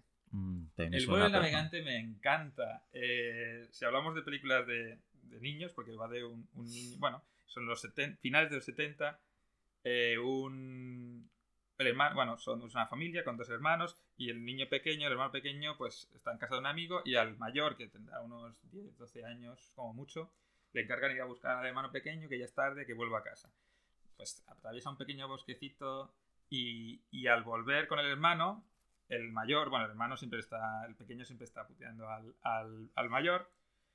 El mayor se cae en una zanja y se queda allí, bueno, inconsciente y al cabo, ya, cuando se despierta, ya se ve que es de noche, han pasado horas. Y, y este es el principio y no voy a decir, a partir de ahí no voy a decir nada más, aunque es una película muy mítica, pero bueno. Llega a su casa y, y en su casa hay otra gente viviendo y dice, ¿dónde están mis padres? Mm, ¿Quiénes son estas personas? Llaman a la policía, él dicen que, ha des- que él desapareció hace años, ¡pum! Y a partir de aquí el misterio. Vale. ¿Y Misterio- sale de actor aquí? Ostras, no, me acuerdo suena, cómo se llama. Es un. Bueno, es ostras, Mm. no, no, lo siento, pero no me acuerdo no, del nombre del, del niño, pero es otro actor mítico de aquello de los, Mm. de los 80. No sé si luego de mayor siguió haciendo películas, pero la cara sí que me suena mucho de. Eh, esta película, por cierto, es, es de Walt Disney. Ah, es de Walt Disney. Sí, es de Walt Disney. No. Es, no es de dibujos, eh, pero es de Walt Disney. Y luego, bueno, es que no quiero decir nada más por si alguien no lo ha visto, mm, qué le habrá pasado a este niño, pero es ciencia ficción. Hay una relación entre el niño y, y otra, y otra persona que, que es muy peculiar y bueno, es muy mítica. Y la música, ¿cómo se llama? El- El niño se llama David Freeman. Pero David veo que sale, Freeman. sale Pee-wee. Es Sale Pee-wee. Paul- No, no el, sé. el actor que hacía de Pee-wee. Hostia, sí, el actor que hace Vale, de vale. Pee-wee. Mi odiado Pee-wee sale en A ver, esta un momento, déjame película. ver una cosa. Que, que te marcó. Vale, Y- vale. Y, Sara Jessica Parker. Bueno, sale. Y Sarah Jessica Parker. Sí, sí, ya- Sarah Jessica- Parker hace un Vaya. papel muy peculiar. Wow. Allí- Hostia, sí, curioso. sí, sí. Muy bien, ¿eh? Eh, es una película muy mítica y que, a pesar de ser así ciencia, ciencia ficción, Walt Disney, eh, lógicamente no es adulta, pero tampoco es para niños. Quiero decir, cualquier persona Ujú. se, se va a entretener un poco. Es para Yo todos creo- los públicos. Sí, sí, yo creo que sí. O sea, para adultos. Bueno, está incluso. bien. Sí, sí. Ujú. Es muy- me, me encantó. O sea, además, hay una- es que no quiero decir de qué va, pero hay una escena muy mítica que va de velocidad y que yo creo que se graba en la imagen de todos los niños de los 80. Ujú. Aparte de, y aparte de esa, eh, decíamos películas de. Bueno. Vale, podemos hablar ahora de. ¿De qué queréis hablar? ¿Ya de, de Dentro del Laberinto o de Los Inmortales? Hablemos de las dos, pero ¿en qué orden? Bueno, como queráis, los De los inmortales. ¿Sí? Los inmortales, Venga, vale. pues Los Inmortales. Porque esta es otra película mítica. Con Sean Connery de nuevo. Mm. Con una Vale. pedazo de banda sonora de Queen. Sí, es inolvidable. Espectacular. Inolvidable. Es que además la he vuelto a ver y es que es. Es una La gran música película. llena. Sí, claro, Mm. es forma parte de la película, pero está tan in- bien integrada. A pesar de ser no una música así de orquestal, ambiental, ¿no? Es música rock, música pop, pero claro, como va incluso la letra de la inmortalidad. Eh, bueno, sé que casi todo el mundo conoce la historia de este escocés Sí, no hace falta entrar más. que es inmortal por ciertas circunstancias. Bueno, porque no, porque es bueno. Es igual. Sí, no vamos a, no vamos a explicarlo, pero también sale Sin Connery, por cierto. Sí, es lo que También sí, hace sí. un papelón, papelón es que increíble. y es Mm. genial y es muy entrañable incluso. Que esa década de los maestro 80 del- son Connery con ese- el look es impresionante. Y además me gusta Eres porque son dos películas en una, ¿ves? El medievo y, y tiene su encanto. bueno, es un- Bueno, medievo muy... una versión. Una versión de medievo no Sí. tan, precisamente No no, tan, el medievo. no tan realista y oscura como por Bueno, ejemplo no en el sabemos hasta tampoco hasta qué punto es Exacto, realista, pero sí. esto sí que no es Pero, realista. pero bueno, tampoco es aquello fantasioso de caballeros de armadura resplandeciente, también está sucio y, y, y- y me gusta mucho, me gusta mucho pues cómo representan nuestras, cómo, cómo reaccionaban ante la enfermedad y las heridas y todo. Está muy bien. Y me gusta, bueno, eso, esa película que es. Antigua o ambientada en aquella en aquel medievo y los 80 oscuros de rock y de acción, Lo mezcla, lo mezcla y todo. corrupción y Ujú. policías y bueno y muerte y me encanta, me encanta los inmortales y, la- y el misticismo que, que tiene toda esa película porque es, tienen como unos códigos solo puede quedar uno qué frase qué- Sí, es mítica la frase. y, y, y como pues y tiene una parte final. las iglesias, el terreno sagrado, ahí no pueden, no, no pueden luchar, ¿sabes? A pesar de que se buscan eh, en ese momento, pues pueden. Bueno, no vamos a decir nada más. Los Inmortales es una película mítica. Es mítica. No- Bueno, sé si- Christopher Lambert eh, era también su momento. Es Sí, un momento yo, que yo creo que Lambert fue es- su. Sí, luego me- Un se- gran hit puede se perdió Sí, bastante Porque luego para mí. no lo vamos a considerar No. la película del No, siglo. a ver, no, lo vi no estuvo mal, pero para mí sí Christopher Muy, muy Lambert me floja. cuesta mucho. Y A cambio, en Los Inmortales. como actor, yo creo. Y en cambio, sí. Mm, sí. bastante. Pero en Los Inmortales En- en Los está en su es- papel. exacto. Sí, hay persona- me encanta actores que consiguieron su papel y. Y además, incluso, lo con esa limitada actuación Sí. que tiene, Ujú. hay momentos en los que me transmite. Sobriedad. No, bueno, no, sobriedad incluso hay momentos, es que hay momentos en la película que son muy tristes. Y lo consigue él, Christopher Lambert. No, no, no, sí. Y la cuando- película y cuando la, música. Lo consigue Cuando lo hace bien Sí. él, lo hace bien él. ahí lo hace Pero pues sí, es un. Bueno, Ujú. los inmortales. Es mítica y luego de algún modo ha sido muy imitada esta Y, película. y qué pena que luego las siguientes partes no. Fueron bueno, muy, de- muy, muy horribles. no- no muy horribles. vi, no bueno, no las vi todas, Dejan pero bastante que desear. sinceramente sí. Ujú. Y dentro del laberinto, ¿qué os parece? Y dentro del laberinto, bueno, La yo. tengo muy antigua, la verdad. Yo, sinceramente, me, me encanta. Tengo que decirlo. Ya está. Me encanta. Es una película. Pues que tiene una fantasía especial. eh, igual que dije que aquí se me tiran encima algunas personas, pero Cristal Oscuro no me gusta nada directamente. Cristal tampoco- Oscuro. En A mí cambio, me gustó en su momento, pero las dos las tengo. cambio dentro del laberinto, no sé si es porque está aquí también un elemento humano, Jennifer Connelly y David Bowie. Pues Sobre todo el elemento humano Jennifer Connelly. Por supuesto. Una actriz para mí maravillosa, que, sin, que sin duda, en todos los sentidos, exacto. Que es donde Sergio Leone la descubrió en la película polémica que hablamos aquel año de Eras una vez en América. y luego, pues Muy hizo. Fenómena eh, de Dario Argento y justo eh, después está dentro del laberinto. Mm. Y es que, bueno, es que no veo otra actriz como, como la chica que tiene que buscar, que ese es el, el argumento principal de la película, a su hermano pequeño que está, está secuestrado por, en teoría, el jefe de los goblins, eh, que es David Bowie. Y esa, esa es la premisa de la Sí, película, ¿eh? básicamente. Mucha fantasía. Mucha fantasía, extraños. Eh, y entonces, pues, es, mm, realmente representa muy bien ¿no? La, la hermana, realmente está harta de no tener su vida propia por cuidar de su hermano. Los padres la tienen ahí siempre haciendo de canguro. Y bueno, tiene unos deseos un poquito oscuros, ¿no? De que secuestren realmente al niño, a, a- a su hermano, ¿no? Ah, Mira, tiene un punto de honestidad, ¿no? Tiene honestidad la, la chica. Claro, cuando realmente, como he, dicho, como he dicho, esa es la premisa, cuando realmente ocurre, nos vamos al terreno totalmente de la fantasía. Y básicamente es eso, ella tiene que cruzar un laberinto para recuperar a su hermano pequeño, que es un bebé, y todas las peripecias que va pasando ella en, en- en la película, ¿no?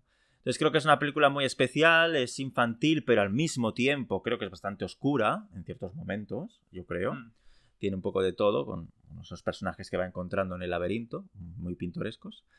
Y, y bueno, y destaco, mm, eso sí, mm, bueno, David Bowie está súper divertido. La banda sonora, lógicamente, es de él porque tiene. Porque canta. Yo, yo tengo otra opinión. ¿Sí? Es que Dentro del laberinto es otra película que- ¿Sí? mítica que como La historia interminable, incluso a mí de pequeño no Sí, me gustó, pues- no sé por qué. A mí Y esta David sí, ¿eh? hay momentos en los Es que, que- hace una actuación musical que también me No. resultó muy, muy ridícula. A ver, hay dos, hay dos Pero- actuaciones pero musicales. hay dos Pero actuaciones eso de musicales. pequeño, tendría que volver a verla. ¿eh? Hay dos- ¿Tú te refieres a la que está con los goblins? No me acuerdo, tendría que volver Vale, a verla. vale. No, bueno, yo está- Pero sé que, sé que se me grabó aquello. pero no porque sé sí que hay una... bueno, que es Yo la- tengo su imagen. Claro. Sus Bueno, a ver, la verdad Sí, es que... sí, el- sí, De claro. época total. No, no, claro, su imagen mítica. donde eh, se marca el paquete y todo eso, bueno, es que, es que El look bueno, Bowie. el look Bowie es muy divertido, sí, hay que es muy decir. gracioso. Es muy gracioso y me parece que hace un buen malo divertido. Sí, eso sí. Y En con con- esa mirada en contraposición a siempre. Jennifer Connelly y Mm. realmente es lo que sí que dentro de los números musicales que has comentado ese que creo que dices tú es bastante ridículo pero luego tiene y es un mítico no sé si os acordáis que es el del baile de máscaras con Jennifer Connelly una canción preciosa y realmente pero me parece ya solo por esa secuencia muy onírica y realmente el, el juego de cómo está rodada esa secuencia visualmente y cómo se van sacando las máscaras y el encuentro entre Jennifer Connelly y David Bowie me parece sensacional. Eso sí que tengo que decirlo, realmente está súper bien y la canción es increíble. Y bueno, sinceramente, ya, ya sé que me estoy extendiendo mucho con No, no, dentro del no, no, laberinto, no, pero... Extiéndete, lo mereces, sí. Pero bueno, mm, sí, es verdad que no es. Cuando dices los años 80, dentro del laberinto quizá no es la primera que recuerdas, pero para mí tiene algo especial. Y bueno, y por eso no me gusta que esté al oscuro, porque mejor es demasiado. No sé, aquí lo encuentro más, es más poética esta película dentro de lo que cabe. Yo te recomiendo que la vuelvas a ver ¿Sí? en algún momento. Bueno, igual. Es posible. igual si me lo. Alguna que veas Jennifer Connelly coincidiremos, estoy seguro. Sí, algunas sí. Alguna. A mí me gusta como actriz. Sí. Es Casa muy de buena. Arena y Niebla no la he visto todavía. Ah, es pues brutal. Y sé que es muy brutal. buena. Brutal, o sinceramente. sea que no tengo pelis de ella para ver. Y bueno, ya podemos pasar a otra cosa. Bueno, yo me quedan. Vale. sí, Em, bueno, em, se acabó el pastel. ¿Ya? Sí, vale. Ya cerramos, pues lo sentimos. Se acabó. Oyentes, se acabó el tiempo. Sí, ah, no, por favor. el no querías decir que se acabó el pastel. Se acabó el pastel. No, se acabó es la una broma. película. Que como se acabó el pastel de que Jordi se va a tener que ir pronto. Sí, porque Es una hablar. película que se llama Es Se acabó una el película pastel. que se acaba- llama Se acabó el pastel. Exacto. Y que sé que Jordi también ha visto. Sí. Y bueno, pues protagonizada por Meryl Streep, Jack Nicholson, guion de Nora Ephron y basado en su propia vida. Exacto. Sí, sí, Sí. El guion es de Nora Ephron Ah. basado en su propia vida. Sí, sí. Y a mí me gustó mucho. Sé que no es una, un peliculón, eh, es muy gris de alguna manera, pero retrata muy bien lo que es el deterioro de una relación de pareja, Tu matrimonio, eh, sí. de un matrimonio que ellos brillan en sí mismos intelectualmente. Está basado en la historia de Nora Ephron, casada con el- uno de los periodistas que descubrió Mm. el caso Watergate, y ella Ah. ya era escritora, o sea, bueno, pero cómo un matrimonio se puede llegar a degradar, en qué situación se puede encontrar uno de los, bueno, los dos personajes obviamente, pero aquí la mirada es sobre la mujer, que es Ujú. Meryl Streep, y qué dilemas tiene y cómo los resuelve. Mm. Y a mí me pareció muy interesante y la verdad es que la... no puedo decir que la disfrutara porque no es alegre. Ya. No, alegre no es. No, pero sí. Psicológicamente creo que está muy bien, creo que está muy bien escrita y bueno, no, no es una película agradable, pero está... Yo creo está que aquí bien. Está muy bien todo lo que dices, pero a mí me dejó un poco frío la película, tengo Bueno, que sí, decirlo. A ver, frío, a ver, porque creo que sí que sí, el guion está bien y pero considero de que hay, no sé, el personaje de Jack Nicholson, ella está muy bien, a Meryl Streep y como está desde ese punto de vista, todo lo que rodea ella está muy bien, pero no lo no lo acabo de, de centrar al personaje de Jack Nicholson, no sé ¿No? por qué. No, A ver, está un poquito más Creo- contenido, pero es- hace de lo de siempre. está más contenido, pero eh, me encanta Jack Nicholson, eh, pero no se lo encuentro muy forzado a Jack Nicholson porque intenta hacer una interpretación diferente, pero no me llega. ¿No? No me lo A mí creo. sí, ves, en cambio, No me lo yo- creo. A es veces, un Jack ¿eh? Nicholson más contenido, Sí. es un mentiroso, Eso sí. es un narcisista. Y hay momentos que sí que lo consigue, pero Sí. hay otros que me, que me saca totalmente. Sí, pues no, yo no. no sé por qué. Yo al revés, pensé, mira, es un Ujú. personaje parecido al de La Fuerza del Cariño. Ujú. eh, el hacía de un personaje de un astronauta bastante vividor. Y aquí es como más retorcido y más turbio todavía que el de La Fuerza del Cariño. Ujú. Pero tiene una contención que pensé, mira, un poquito más de registro. Aunque Sí, haga sí, del sí. mismo. Ya, Ya. te entiendo, ¿te llega o no te llega? Ya, a mí no Meryl me llegó. Streep siempre llega. de No, Meryl. Streep, sí, la verdad que sí. Luego repetirán en tallo de, en tallo de El hierro del, del año que viene. del año siguiente, sí. Ella Ujú. tiene otro tipo de pareja y ella siempre está Mm. genial. Y creo que la. Bueno, para mí la, la primera parte de la película me gusta más que la segunda también. Ya.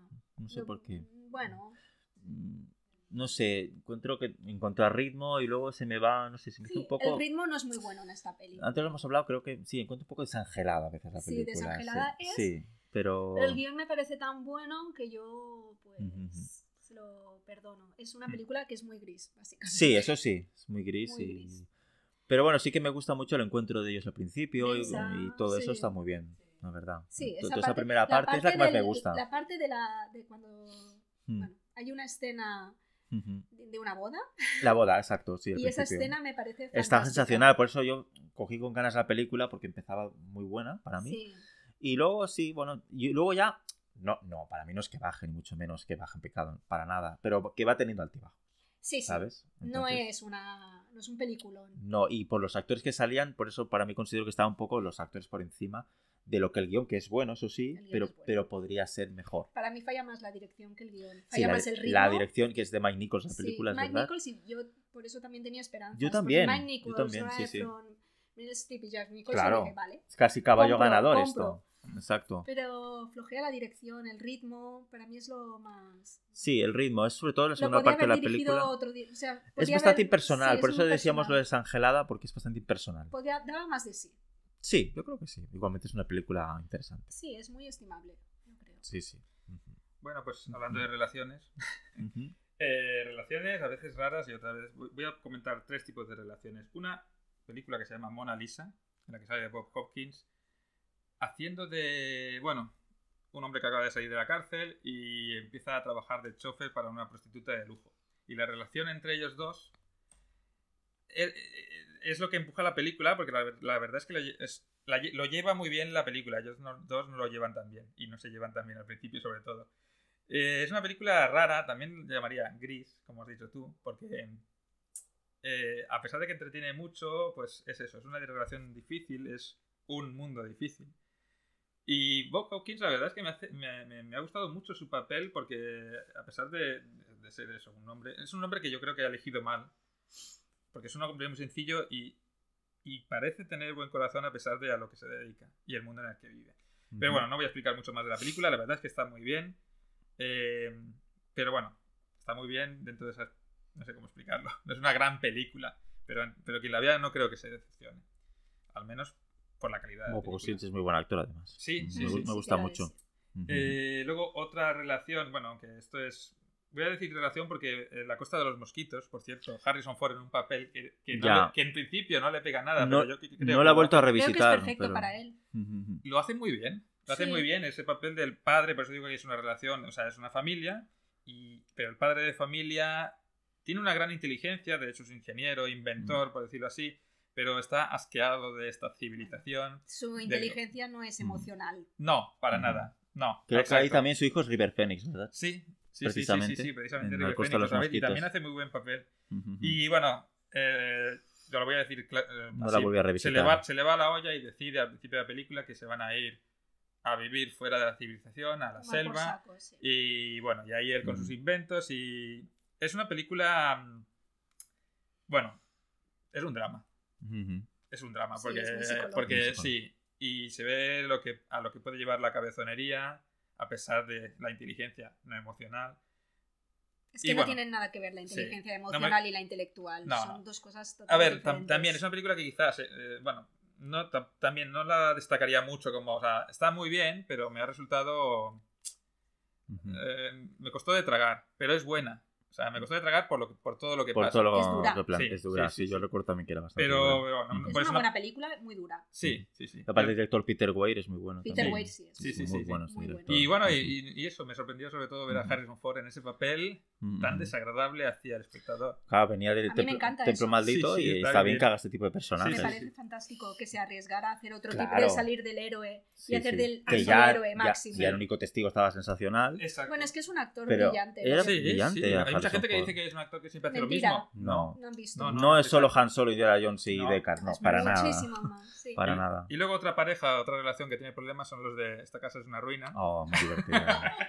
Es muy divertida. A ver, es un cachondeo. Otro tipo, exacto, exacto. Es muy. Esta, a pesar de ser una, una película muy. Es muy mítica. Muy de, ac- muy de acción y de golpes. es de- muy tonta, pero te ríes. Sí. mítica. Y Es muy, muy mítica, mítica. sí, no, pero Mm. además está muy bien construida. No es solo una, eso, una película de acción de golpes y de. No, ya, ya. No, Es que- o sea, está muy bien Sí, sí, sí. las cosas que pasan en la casa, cómo cada vez te sorprende. Yo de más. niño la veía mucho porque siempre me acuerdo de la escena de la bañera. Yo me Eh, yo me he es histórica, es Y histórica. la esa risa de él, que incluso La- en, en- en el doblaje. Sí, la risa, doblada, madre mía. Mantuvieron la versión original de. de- Hostia. He de Sí. decir que yo viví en una casa Sí, sí, sí. que me recordaba Ostras. mucho a esta. Esta casa es una ruina. Hombre, Eh, realmente te ríes. No, ¿eh? no. Realmente Pero te te ríes. ríes, pero cuando me acordaba de ella, Ah, todo lo ya, que me ya, pasaba ya. en Ah, esa bueno, casa, claro, eso es no diferente. era tan catastrófica, claro, pero eso es bueno, rozaba el larguero, ¿eh?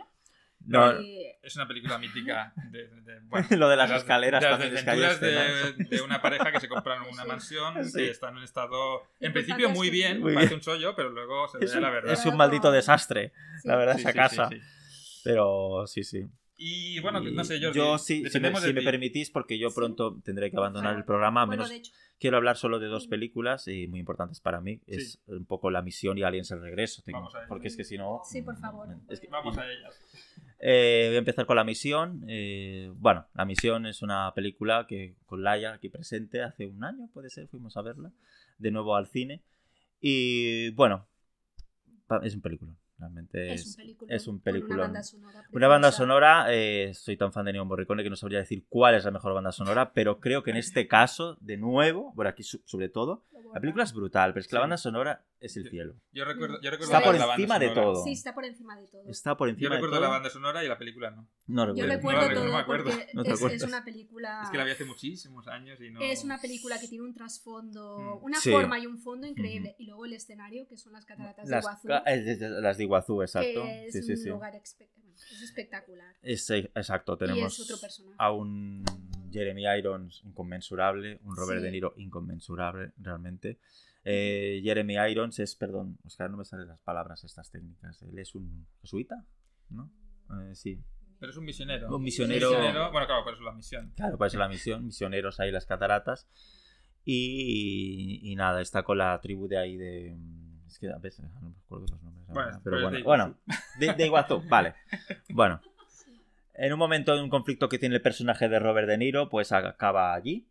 Y entonces, eh, bueno, ahí todo Es muy la- dura esta película. Yo no la he vuelto a ver porque a mí me duele. Es una La- película me muy- duele cuando la muy veo. dura. Yo sé, No solo sé que hay, me- que hay me unas escenas de Robert De Niro que, que, bueno, para conseguir la redención del personaje por algo que le pasa, eh, que yo me puse a llorar realmente, porque, No me bueno, porque realmente es impresionante la interpretación de Robert De Niro, desgarradora en ese momento, y la música de Neo Morricone hace que, bueno, aquello es que te transporta a otro lugar, sinceramente. Creo que mm, eh, la película, pues, eh, consigue, pues, dentro de alguna manera, pues, para que no sepa un poco el conflicto, establecer lo que estaba pasando allí, más o menos. Me lo hace bastante bien el director. Roland Jaffe, creo que es, me parece. Y, y con una historia muy humana y personal del personaje Robert De Niro y de, y de Jeremy Irons. Esa, esa conexión que tienen en la película es increíble. No quiero contar mucho más de la Bueno, es película, pero, pero es una y- película excelente y sí, sí. pasa la- para mí pasa la historia. Sí, sí, sí, totalmente. Y yo cuando pienso, sin, siempre que pienso en Ennio Morricone, sobre todo me viene a la cabeza Sí, la, es una de las que vienen seguro. la Venevisión aparte, es Sí, una... He escuchado muchísimo esa música. Es impresionante. Te traslada a otro lugar, sí. Bueno, es magia. Es Sí, magia, te es quedas en la, en la cama escuchando la banda sonora. Y, nada, y para, y para acabar yo, pues hablo de mi película Ahora favorita. nos trasladamos al espacio. No tenemos nada que ver, evidentemente. Tú no has vuelto a ver Alice el Regreso, Mar, por No. ejemplo. Tienes que volver a verlo. Tengo que volver a ver varias, pero el tiempo Bueno. en la vida es limitado y hay muchas cosas que hacer aparte de Ya, ver eso, eso es verdad. Bueno, Alice el Regreso para mí, eh, en en cuanto a. Bueno, me parece una de las mejores películas del año, de los años 80 también. Sí. Y una de las mejores películas que he visto en mi vida también. Porque un James Cameron impresionante que realmente supo. Supo. eh, Alien es una obra maestra de Ridley Scott. Pero en el regreso él consiguió algo totalmente. Sí, respetando absolutamente todo lo que hizo Ridley Scott para mí. Mm, Pero darle otro enfoque. Exacto. Y dijo él mismo, dijo en una entrevista, yo no puedo hacer lo que ha hecho Ridley Scott, no tengo esa capacidad. Voy a respetar lo que ha hecho Ridley Scott en esa película y lo voy a llevar a mi terreno, que es más la acción, con momentos de terror. Y le salió redondo, le salió redondo Es que ya es difícil hacer una segunda Mm. parte de una Sí. película Que tan una importante. Que es una obra maestra. Pero encima Sí. le cambia el género y funciona. Y funciona, O sea, y funciona, y- realmente. Es- Le mete más de todo, le mete marines, le mete aliens, Sí, no sí. solo un alien, sino aliens, es sí, sí, evidente. además, además que, es- eh, eh, aumentando la mitología alien. con- Aumentando con la otros tipos de mitología. alien, con... Exacto. Es que es un maestro, o sea, lo que hizo ahí fue espectacular. Es un maestro. pero yo nunca, nunca sé elegir entre Alien y Aliens el regreso, porque para mí son igual de buenas, pero son Para mí, diferentes. como son diferentes, yo me quedo con las dos, porque Claro. es verdad que la mítica es Alien, pero eh, Aliens el regreso es que es diferente, pero respeta lo que es la mitología de Sí. Alien y la amplía. Y, me- y bueno, y, perfecto. y hace un personaje de la teniente Ripley de Sigourney Weaver magistral porque le da una profundidad a James Cameron impresionante. La película es- eh, todo- toda la película habla realmente de la maternidad, Sí, sinceramente, tanto sí, sí. en lo que respecta a los aliens o a- como a ella propia. Recomiendo mucho en este caso, no es eh, para nada prescindible, la versión extendida de James Cameron de Aliens el Regreso. Se entiende todo mucho más, son 20 minutos más de película y entiendes mucho más la motivación realmente de, de la Ripley. Hmm. Bueno, eso lo sabe todo el mundo claramente porque hay una niña en la película, Sí. eso está claro. Sí, sí. Y esa sobreprotección que tiene ella con la hija tiene una explicación y la versión extendida se explica mucho más. Sí, mucho mejor. Mucho Porque mejor. La normal sale levemente al principio y lo mencionan, pero muy Exacto. de pasada. Y como que no le dan mucha importancia, en realidad la tiene. La Mucha. tiene muchísimas, sobre sí, todo sí. dos escenas en concreto eliminadas que están en la versión extendida. Y luego lo que podíamos tener miedo de que realmente la introducción de que hubiera los marines pudieran tropezar la película, ser una película demasiado Mm, Claro. comando, ¿no? O Sí, no, sí. no, No, para nada. Los marines molan mucho. Exacto, todos, Todos los marines molan uno. mucho. Y Vázquez especialmente. Vázquez es brutal. Hudson es muy es divertido. Bill Paxton Sí, también, como Hudson, está increíble. Nuestro compañero y amigo de Terminator, Michael Bien, la, eh, la pareja Linda Hamilton en, en Terminator también está sensacional. Sí, la frase de Vázquez, es que ahora me he acordado, la, la frase No. de Vázquez cuando, cuando le dicen, Vázquez, ¿alguna vez te han confundido con nombre? Y ella dice, ¿y No, a ti? y a ti, exacto. El diálogo es Es muy, muy de marines, pero estaban introducidos por, por James Cameron, Sí. tienen gracia. Y luego creo que tiene, no quiero extender mucho más, lo que pasa es que me gusta mucho. Eh, No, no, es que esta, Hasta- esta lo merece, esta lo merece. sí, hasta sí. la primera parte de la película, es verdad que con la versión extendida son dos horas y veinte, Hmm. eh, pero me parece maravilloso cómo consigue el guion de que la teniente Ripley vuelva a ese infierno cuando Sí. después de lo que ha pasado eh, ahí, y realmente me parece genial, porque es un personaje súper torturado. Se toma su tiempo para llegar a la acción, Se toma porque su necesita tiempo. explicar todo eso, incluso en la versión normal, tan corta también, ¿eh? También no, se no es, nota. "Venga, vamos a empezar ya. No, no, no. Exacto. Y, hay com- Y- y digamos que hasta la primera hora y algo, hora y cuarto, nos sale el primer alien. La reticencia de ella a decir, ¿en serio me estás pidiendo que, que, que, que Y vaya claro, y allí?". tú como espectador dices, ¿Sabes? nadie en su sano juicio volvería allí. Nadie Ya, a- ya, a, ese no, planeta, no ¿no? hay peli, ¿no? Pero no hay peli, pero la manera de hacerlo James Cameron al final es creíble de alguna Sí, manera, sí, ¿no? sí. Y eso, y por ser una película de ciencia ficción, pues es, es de valorar. Y bueno, y después de esa primera parte, introducción larga, pero de personajes, de establecer los personajes súper bien, tenemos esa segunda parte ya más de acción, con momentos, alguna secuencia de terror en concreto, una habitación que no voy a recordar, pero es fantástica, Mm. con la niña, que ya entras en, una- en un subidón increíble de la película, un increchendo increíble, hasta un final apoteósico, de los finales más apoteósicos que he visto en la historia del cine en cuanto a emoción, sinceramente, porque Mm. consigue, bueno, piel de gallina, y donde de nuevo aquí habíamos hablado antes de James Horner, hace una banda sonora mítica, impresionante, que si luego se repitió en muchos trailers de promoción de muchas películas, la han utilizado Sí, sí, sí. para poner ese momento de, de- emoción, ¿no? que pedirle a Mijao que nos, que nos permita hacer una sesión. Pues a mí me encantaría volver a ese regreso porque cada vez A que, ver, que veo ver a- las aliens. te lo juro que a- la podemos ver las dos Sí, primeras dos primeras. A mí me y- gustaría. y realmente las y creo que bueno lástima que no se lo dieran estuvo nominada Sigourney Weaver al papel sorprendente por un papel de ciencia ficción terror estuvo nominada al Oscar se lo merecía ¿eh? porque la interpretación de Sigourney Weaver es una auténtica maravilla Mm. es una auténtica maravilla no he hablado del robot Bishop que es otro personaje también muy Sí, bueno sí. también y nada lo siento si me he extendido con Aliens No, el regreso no, no, es pero que esta es una de las que teníamos que descender. pero Sí, sí. bueno la verdad La es versión que extendida. la versión extendida la versión, la versión extendida exacto Ya, sí, ya, sí, lo siento. Sí, sí, sí. Perdonadme. No, no, pero Aliens el regreso es que es una de las películas Sí, 86, porque considero de que dos grandes directores como Ridley Scott y James Cameron pues hicieron versiones muy diferentes de pero bueno, totalmente unidas de, de la película y de personajes. coherentes. y son coherentes y, y bueno, y solo por como curiosidad también comentar de que claro, eh, eh, tiene muchos muchos problemas el James Cameron con el tema de los aliens también y en- porque eran hombres disfrazados Claro, básicamente. sí, no, no, Y entonces, pues eh, la película es muy oscura con esa intencionalidad también, porque no se podía. Para que no se note mucho. Porque no se claro. nota Exacto, para que no mucho. se vea el cartón. Porque no se vea el cartón, ¿sabes? Y, pero bueno, pero da, da el pego No, no, no, igualmente, ¿eh? No, eso es artesanía. Es pura. artesanía, ¿eh? Sí, pero sí, los extras es muy divertido con ese disfraz La de los iluminación, la iluminación es vital. La iluminación muchas veces es un efecto especial. Y es vital para que los efectos especiales queden bien o no. Y Exacto. ahí lo hicieron perfecto. Sí, sí. la esa oscuridad que le da. Y además Esa esa oscuridad. es lo que quizá hace que se vea, que, que- que siga cogiendo el terror de la primera. Sí, por eso, por eso claro. la arrastra, por eso considero que yo que es una película de acción Y con, terror. te- con terror, Exacto, sí, tiene sí, escenas de terror. Exacto, hay un momento, hay un momento bueno, no, no vamos a Bueno, decir nada, pero, bueno, hay momentos de terror y sobre todo en, en- en el entorno que pertenece a los aliens. Sí, Uf. totalmente. Y, Eh, y aún así luego es acción. y luego es acción pura. Ujú. Sí, sí, Igual, totalmente. es muy buena. Ahí lo dejo, Alex, el regreso, por favor. Quien no lo haya visto, si hay alguien Claro. que ha cometido el crimen que no haya visto, pues co- co- como yo cometí el crimen de no ver Terciopelo Azul y Hannah y sus hermanas, pues que lo, redimido. hay, hay que arreglarlo. Por mi parte, ya está. Sí, sí. A ver, eh, bueno. ¿Quieres, ¿Quieres que hagamos ahora la, la elección de tu película Sí, del porque año? por tiempo ¿Sí? quizá... Sí, bueno, tampoco año- nos vamos a extender mucho más. No, me quedan cinco películas a mí y a ti Ya dos, te ¿no? tengo. Así que... Perdonen, pues si me he extendido. No, no, no pasa nada. No, no, perfecto. Pues si quieres, ¿cuál, para- cuál es para ti la película del año?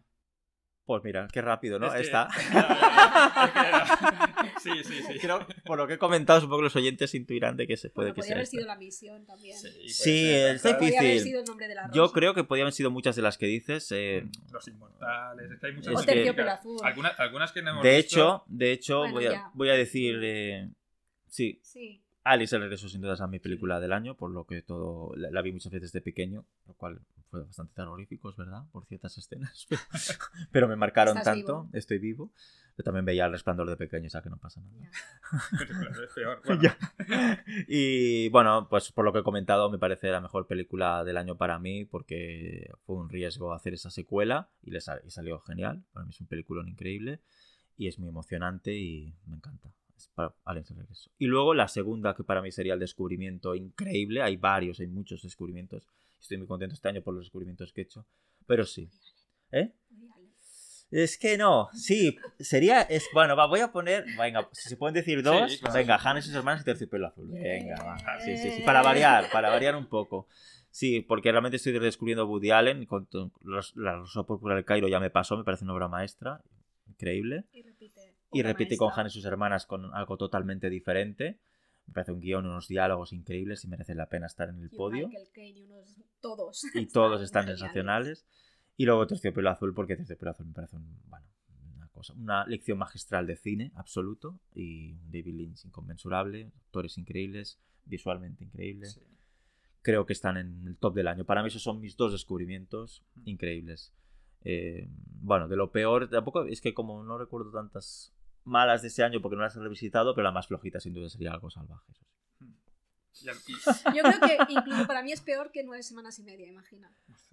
Algo salvaje, peor que Sí, nueve semanas y media. Hostia, pues eso ya. no sé. y, y- y alguna que tengas ganas de ver que no has visto? ¿O Pues de las que hemos comentado de las o que no? habéis comentado, pues a ver, hostia. O no, ¿eh? Y si no se te ocurre nada, no pasa nada. ¿eh?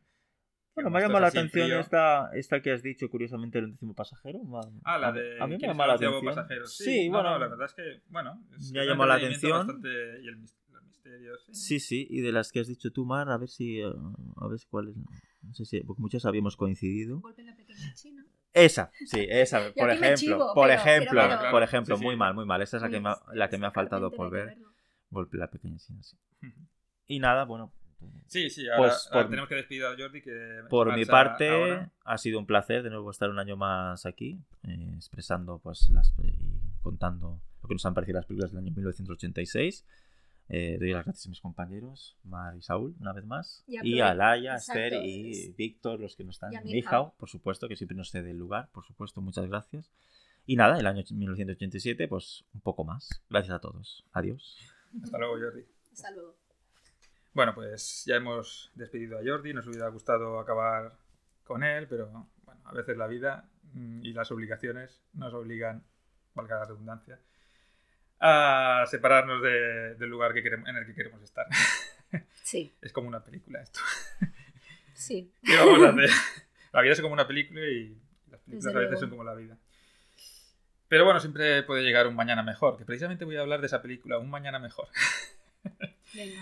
Que como, como venimos de Aliens, pues seguimos con acción. Esta vez eh, acción hongkonesa. El director es John Woo, que es... Aquí todavía estaba en Hong Kong. eh, pero claro, como lo hacía tan bien allí, pues al final lo acabaron llevando a Estados Unidos a hacer, pues, por ejemplo, Misión Imposible 2, que no es una de las Uf. mejores... mejor- exacto, no es la mejor... me- Pero es, eh, es la más Imposible. divertida. Pero bueno, también tiene cara a cara. ridícula ya, que es. sí, ya hablaremos de películas de John Woo, pero aquí todavía estaba en su tierra. Eh, con con Ya le gustaban las palomas en esta también. Sí, sí, sí, sí, también. Claro, claro, son sus, sus características. Tiroteo. Sí, Sí, sí, sí, siempre Palomas y siempre tiroteo Sí. es lo de este hombre. Tiroteos, cámara lenta, espectacularidad, sangre, acción, violencia, mafias. Bueno, pues de eso va un mañana mejor. Con Soy un Fat, su actor fe- fetiche que también aquí, pues por su buen hacer, llegó a Hollywood. Ti Lung y, Le- y Leslie Chung, que también, bueno, mi pronunciación, sí, que también es un actor muy, muy famoso de allí. Y bueno, es una película de... mm, bueno, son, son unos mafiosos. eh, uno de los mafiosos tiene un hermano que está estudiando para ser policía. Aquí ya se viene el drama. Aquí ya se ve venir el drama. Eh, y bueno, no voy a extenderme mucho más, pero esto es una película imprescindible para quien le guste la acción. No solo es acción, porque también me ha sorprendido ver que el compañerismo, las tradiciones, la historia, como lo entretenida que es la historia y todo lo que va sucediendo, el paso del tiempo y... Bueno, una, impre- una imprescindible de, de Woo, eso sin duda. No voy a extender mucho más, que estamos acabando. Gracias. Eh, ¿Y qué más? Bueno, otra película que no había visto nunca, rarísima, que se llama Link. Link es un mono, es un orangután, no, un orangután, no, perdón, un chimpancé. Sale Elizabeth Shue y bueno, es una estudiante, no sé si de ciencias naturales, y decide ir a ayudar a un, a un profesor científico que está enseñando a, a chimpancés. Este chimpancé, este Link, es muy inteligente. Es una película, si ves la portada, la portada es mítica. Sale él con una especie de vela o un mechero. Él, el mono, me refiero. y dibujado. Es terrorífica. Y, y la película se supone que es eso, de terror, miedo. Es muy, verdad, muy turbia, muy... Lo que pasa es que la música de Jerry Goldsmith, que es el que hizo la banda sonora de Gremlins, me parece que sí, si no me equivoco. Bueno, es, diría que es el mismo que hizo la banda sonora de Gremlins, el que hace la música aquí. Entonces, el tono de la música parece como cómico, cuando lo que estás viendo no parece cómico para nada. Entonces, le, le intenta quitar terror y es como muy... Sí, sí que es el mismo. Vale, gracias, Mar. Queda una mezcla muy rara. Y quizá eso es lo que, bueno, aparte de que la película es famosa, supongo que porque hay monos de por medio y, y hacen muchas trastadas, a veces muy dramáticas, la verdad. Y que sale Elizabeth Shue, que es también otra actriz que viene de Regreso al Futuro. Mm. Eh, De bueno, época. y si quieres comentamos alguna de las Creo tuyas. que ya no hemos coincidido en más. En estas No. que nos quedan ya no coincidimos. No sé.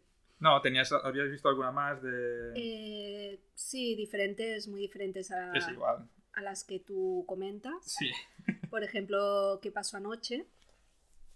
Que. Bueno, Yo pues ya la no, me- verdad yo ya es no que. me acuerdo. ya no te acuerdas. ¿Qué pasó anoche? Sí, eh, bueno, pues con ¿Qué pasó anoche? Lo que me sucedió fue que esperaba la típica comedia romántica ochentera y nada más lejos, pues es una especie de tratado bastante inspirado de cómo el amor romántico se va al carajo con la convivencia cuando dos personas son diferentes. O- Otra vez, como lo del matrimonio de antes, que también se va Ya degradando. está Oh, en los... Sí, Qué desesperanzador todo, no, pero... em, pero realista. Es realista y, en muchos y casos, tiene no te deja un sabor de boca tan agrio como se acabó el pastel. Hmm. Aquí además eh, los protagonistas son Rob Lowe y Demi Moore Mm. y lo hacen muy bien. Lo que pasa es que, bueno, tal y como comentábamos con Laia, nuestra apuntadora, hace un rato, a Rob Lowe cuando le dan buenos guiones, pues el hombre da de sí. Mm. Lo que pasa es que le daban, pues eso, el papel de guaperas mediocre o malote Mm. y pues lo hacía pues lo que podía y, y en fin. Y aquí están muy bien los dos. Tienen muy buena química y, y wow. Eh, incluso podría ser una obra teatral esta, Hmm. esta película. Tiene mucha tela y, y me encantó, la verdad. Es una película que he oído, de la que he oído hablar bastante, Mm. la verdad. Pues está muy bien, te la recomiendo.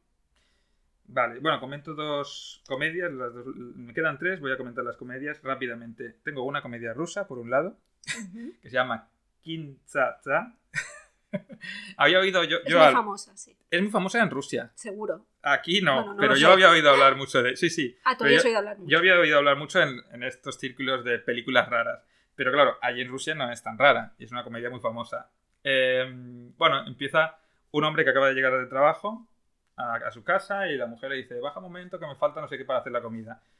Baja a la calle, se le viene otro, que no, un desconocido, que lleva un, una especie de... No me, no me sale ahora, un violín o... un- bueno, una caja. Y le dice, estás, mira, es que ahí hay un mendigo que creo que necesita ayuda, llama a la policía a ver si pueden ayudarles. Me está diciendo, bueno, y van allí a hablar con el mendigo mientras se supone que viene la policía. Y el mendigo les dice que es que a ver si saben las coordenadas de su planeta para marcarlas en el dispositivo que tiene y poder volver. Claro, ellos le siguen la corriente un poco, ¿ah? no sé, pues será este botón. Y tal como aprietan el botón, ya no están en Rusia, están en un desierto enorme. O sea que al final el mendigo estaba diciendo la verdad. y entonces son las peripecias que tienen que, que pasar estos dos hombres desconocidos en un planeta desconocido donde, las, donde solo usan 11 palabras, casi todas son Q, y cuando insultan es Q. es una comedia surrealista, muy extraña, pero, pero la verdad es que es muy inteligente dentro de todo ese surrealismo. A mí me ha sorprendido mucho. Y bueno, es digna de ver, pero eh, sabiendo eso, ¿eh? el humor ruso es muy ruso, muy de allí. Y luego otra de humor británico, esto ya es más fácil de digerir, sobre todo porque el protagonista es John Cleese, uno de los Monty Python, que me encanta ese hombre, todo lo que hace. Se llama Siempre Puntual y va de un director de colegio que, que es muy estricto con las normas, sobre todo con las normas de puntualidad. Y lo van a ascender a director regional de no sé qué, tiene que ir a una reunión para donde, donde lo van a felicitar y todo. Pero el viaje allí no va a ser fácil y le van a pasar un montón de cosas. Y esta me pareció, esta me reí mucho, a pesar de que no lo esperaba. Y es muy, muy divertida. No me puedo extender más, pero recomiendo, siempre puntual. Y que seas puntuales también. Tú tenías alguna más, ¿no, Mar? Sí, por último, eh, El Rayo Verde, de Rick Romer. Y es una película que es incómoda, muy característica de él. eh, diálogo y, y conflicto interior. Básicamente, pues seguimos los pasos a una chica que tiene que pasar el verano sola, decide no quedarse en su casa y va intentando hacer cosas con su verano, pero el conflicto que tiene dentro, con su soledad, con sus temas de pareja, con su introversión, es una persona muy peculiar que además mm, conoces, vas conociendo a medida que pasa la película, pero de algún modo es un personaje que se hace cercano Mm. y, y es una película que no es fácil, pero es encantadora para mí. Em, además hace alusión a un libro de Julio Verne, el título, El Rayo Verde. Ah, sí, es verdad. Y Ostras, bueno, no me acordaba, no a lo he leído, ¿eh? lo que me maravilla siempre es la naturalidad de este director. Naturalidad y profundidad. y profundidad dices. Es que- total. Mm. Son personajes que van hablando y hablando, pero hablan para comprenderse a ellos mismos. Y bueno, me parece muy arriesgado lo que hizo Mm. eh, con esta película, porque, eh, en fin, Sí, sí, estas películas en las que Es tienes muy- que estar atento es y estar por lo que estás, si no, no las vas a si disfrutar, no, no la claro. vas a- no, Claro. y es auténtica, pero no es fácil, no es fácil, porque la protagonista es que ella ni se entiende a sí misma ni se soporta a sí misma. Entonces, pues allá donde va con, va con su problema por dentro, ¿no? Sí, Entonces la ves con esa incomodidad en el trato con los demás, eh, con esa hipersensibilidad, ¿no? Y Mm. los demás, pues cómo van reaccionando ante un personaje así, pues ellos también se incomodan, reaccionan, Mm. se ríen de ella, la acompañan. Es un camino interior y es muy Sí. diferente a Pauline en la playa, que también pasaba en verano, Mm. también del mismo director. Es como la otra cara de, de Pauline en la playa, donde todo eran, es una película coral en la que todos están acompañados. Aquí ves a ella, a Delfín, que está sola, por ahí, por Francia, ¿no? Haciendo lo que puede. Hmm. Y también me recordó a la de, a esta que, ay, ahora no me sale el título, Eh, la que ha dirigido Maggie Gyllenhaal, recientemente, La hija, Ah. la hija oscura. La hija oscura. Tiene un puntito ahí muy parecido. Yo como no las conozco, Bueno, pero bueno, si los oyentes eh, tienen localizadas estas películas, sí. pues supongo que verán. son complementarias y paralelas de algún modo, porque Mm. son dos personajes muy incómodos, muy torturaditos a su manera y un poquito desesperanzados, pero que van buscando la esperanza a pesar de toda su manera, bueno, buscando su camino. Mm. Y me gustó muchísimo, bueno, yo estoy enamorada de este director. Sí, lo tengo y pendiente, la- esta, esta saga de películas de Romer, porque. Bueno, porque Tiene es- muchas, de hecho, Sí, creo pero, que tiene más. pero estas que decías de 20. Desventura, sí, es que no me recuerdo exactamente. Tiene una saga con un título. mm. Sí, y bueno, tengo curiosidad por verlas. Y seguro que es. No es eso, para todo el mundo. Exacto, una profundidad. No es para todo el mundo, Hmm. pero, No, pero bueno. es muy disfrutable. Sí, al menos para mí ya cosas parecidas he visto y he disfrutado. Así que. Sí. Pero bueno, nunca se sabe. También depende del momento en que te pille. A Pero ver, al tienes menos- que verlas estando en un... es- Comedias y proverbios. Son las Con- comedias eso. y proverbios Hmm. de él. A mí siempre me enganchan, pero... Te, digo, Hmm. te tiene que gustar. Ah, bueno, avisados quedamos. Sí. Pues yo la última película que he visto, que en realidad son dos, lo que pasa es que supongo que era tan larga que hicieron dos partes. El título original es Jean de Floret, es francesa. Eh, aquí, la primer- aquí le pusieron dos títulos, a, una, a la primera parte le pusieron un título y a la segunda otra. No voy a decir la segunda porque es que el título ya es... No es un spoiler, pero ya te prepara para algo que pasa. O sea, ya sabes más o menos cómo va a ir la primera. Así que no voy a decir el título de la segunda. Pero aquí se llamó El manantial de las colinas, la primera parte. Es Jean de Floret parte 1, Jean, Jean de Floret parte 2. Una, una única película. Porque si acabas la primera, vas a querer ver la segunda. Eh, es una, un drama rural, por decirlo así, porque además es muy mediterráneo. Es, Francia debe ser la, la- la parte sur, porque todo, todo el escenario, ese pueblo, ese campo, porque son agricultores los protagonistas, y acaba de llegar un hombre eh, y llega a la masía, vamos a decirlo así, masía o casa de campo de, su tío, donde tienen ahí sus tierras, hace tiempo que no lo ven, bueno, y bueno, van a visitar a otro, lo que quieren ellos es hacer negocio, y quieren comprar las tierras de otro agricultor. Van a visitar a aquel agricultor y ocurre un accidente un poco turbio, y aquel agricultor, agricultor muere, eso es el principio del todo, ¿eh? Y ellos, para hacer, para comprar aquellas tierras baratas, lo que hacen es un manantial que hay allí, taparlo, ocultarlo, porque así, si no hay agua, pues aquello baja de precio una barbaridad. Y a partir de ahí empiezan a pasar cosas. Lo, que pasa es que llega un heredero, que es Gerard Depardieu, bueno, Jean de Floret, y este lo que quiere es quedarse allí a vivir. Y entonces empiezan los problemas, porque claro, unos quieren comprar, el otro quiere vivir, y, él- y es un hombre de ciudad, súper culto, que viene con su mujer y su hija, que su mujer es cantante de ópera, muy diferente a la gente de campo. Y lo dejo ahí, pero esta película me ha encantado. Me ha gustado un montón, la primera y la segunda. Todo lo que va pasando, lo bien hecha que está, las interpretaciones. Bueno, no me voy a extender mucho más porque no puedo, pero esta. eh, bueno, luego hablamos, porque ahora vamos a la parte final, ¿no? Donde vamos a elegir las películas.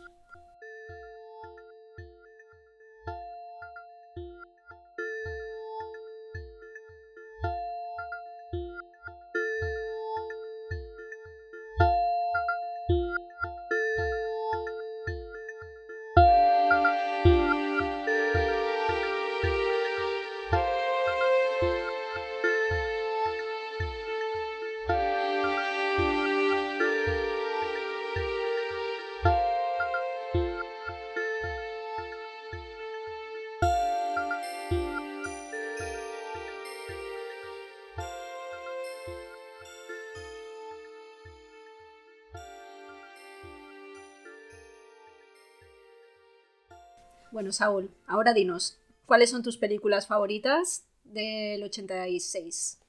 Yo lo tengo difícil, aunque, claro, ¿O tu no- descubrimiento? las dos cosas. O sea, voy a empezar por la, la- Para mí, la que es película del año, quizá no es mi favorita, pero es que yo coincido con Jordi.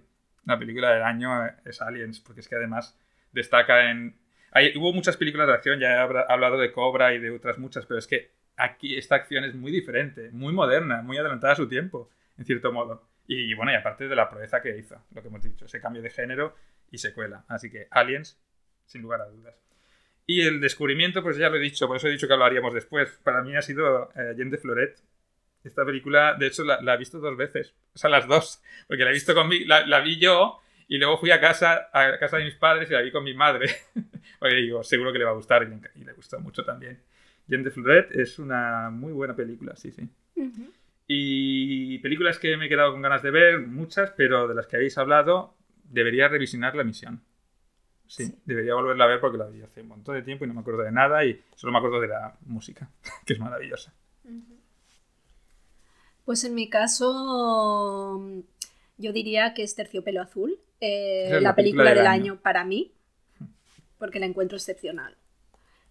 Simplemente, o sea, Es que la es- encuentro rompedora, original, mm, a la vez la esencia de toda la neurosis, la turbiedad y la luz de David Lynch, que también tiene luz.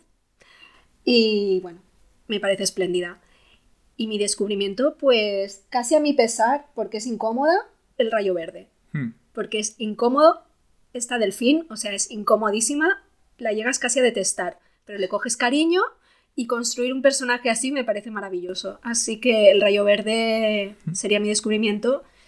Y luego mis, después de Terciopelo Azul, Hannah y sus hermanas, que la adoro. Y ya está. Bueno, ¿Y muchas algún- más. Y, sí, y alguna que tengas ganas de ver. Hombre, o- ahora tengo ganas de ver la primera y la segunda de Aliens otra vez. Claro. Sí, sí, es que. Y, ade- y además. y Y, además quizá ya cuenta sabes- conmigo volver a revisitarla. ¿Ves? Pero esta- todas estas que has dicho son éxito asegurado. Sí, sí, son apuestas segura. Bueno, pues, pues esto ha sido 1986. Sí, yo querría dar las gracias a ti, Saúl, a Jordi, a Laia, a Esther, a Víctor, a Mijao. Mm, Sí, son las caras que no se, que no las se oyen, las voces que no se Sí. oyen, más bien. Pero gracias a ellos estamos haciendo esto. Y bueno, seguiremos con el 87. Bueno, como siempre nos hemos dejado muchas películas, pero el tiempo es limitado. Espero que hayáis La disfrutado. vida es limitada y la vida porque es limitada. no se pueden ver más películas, El- al menos yo. Y esto es lo que ha dado de sí el 86. El año que viene, pues mucho más. Muchas gracias a todos y hasta Gracias. otra. Adiós. Adiós.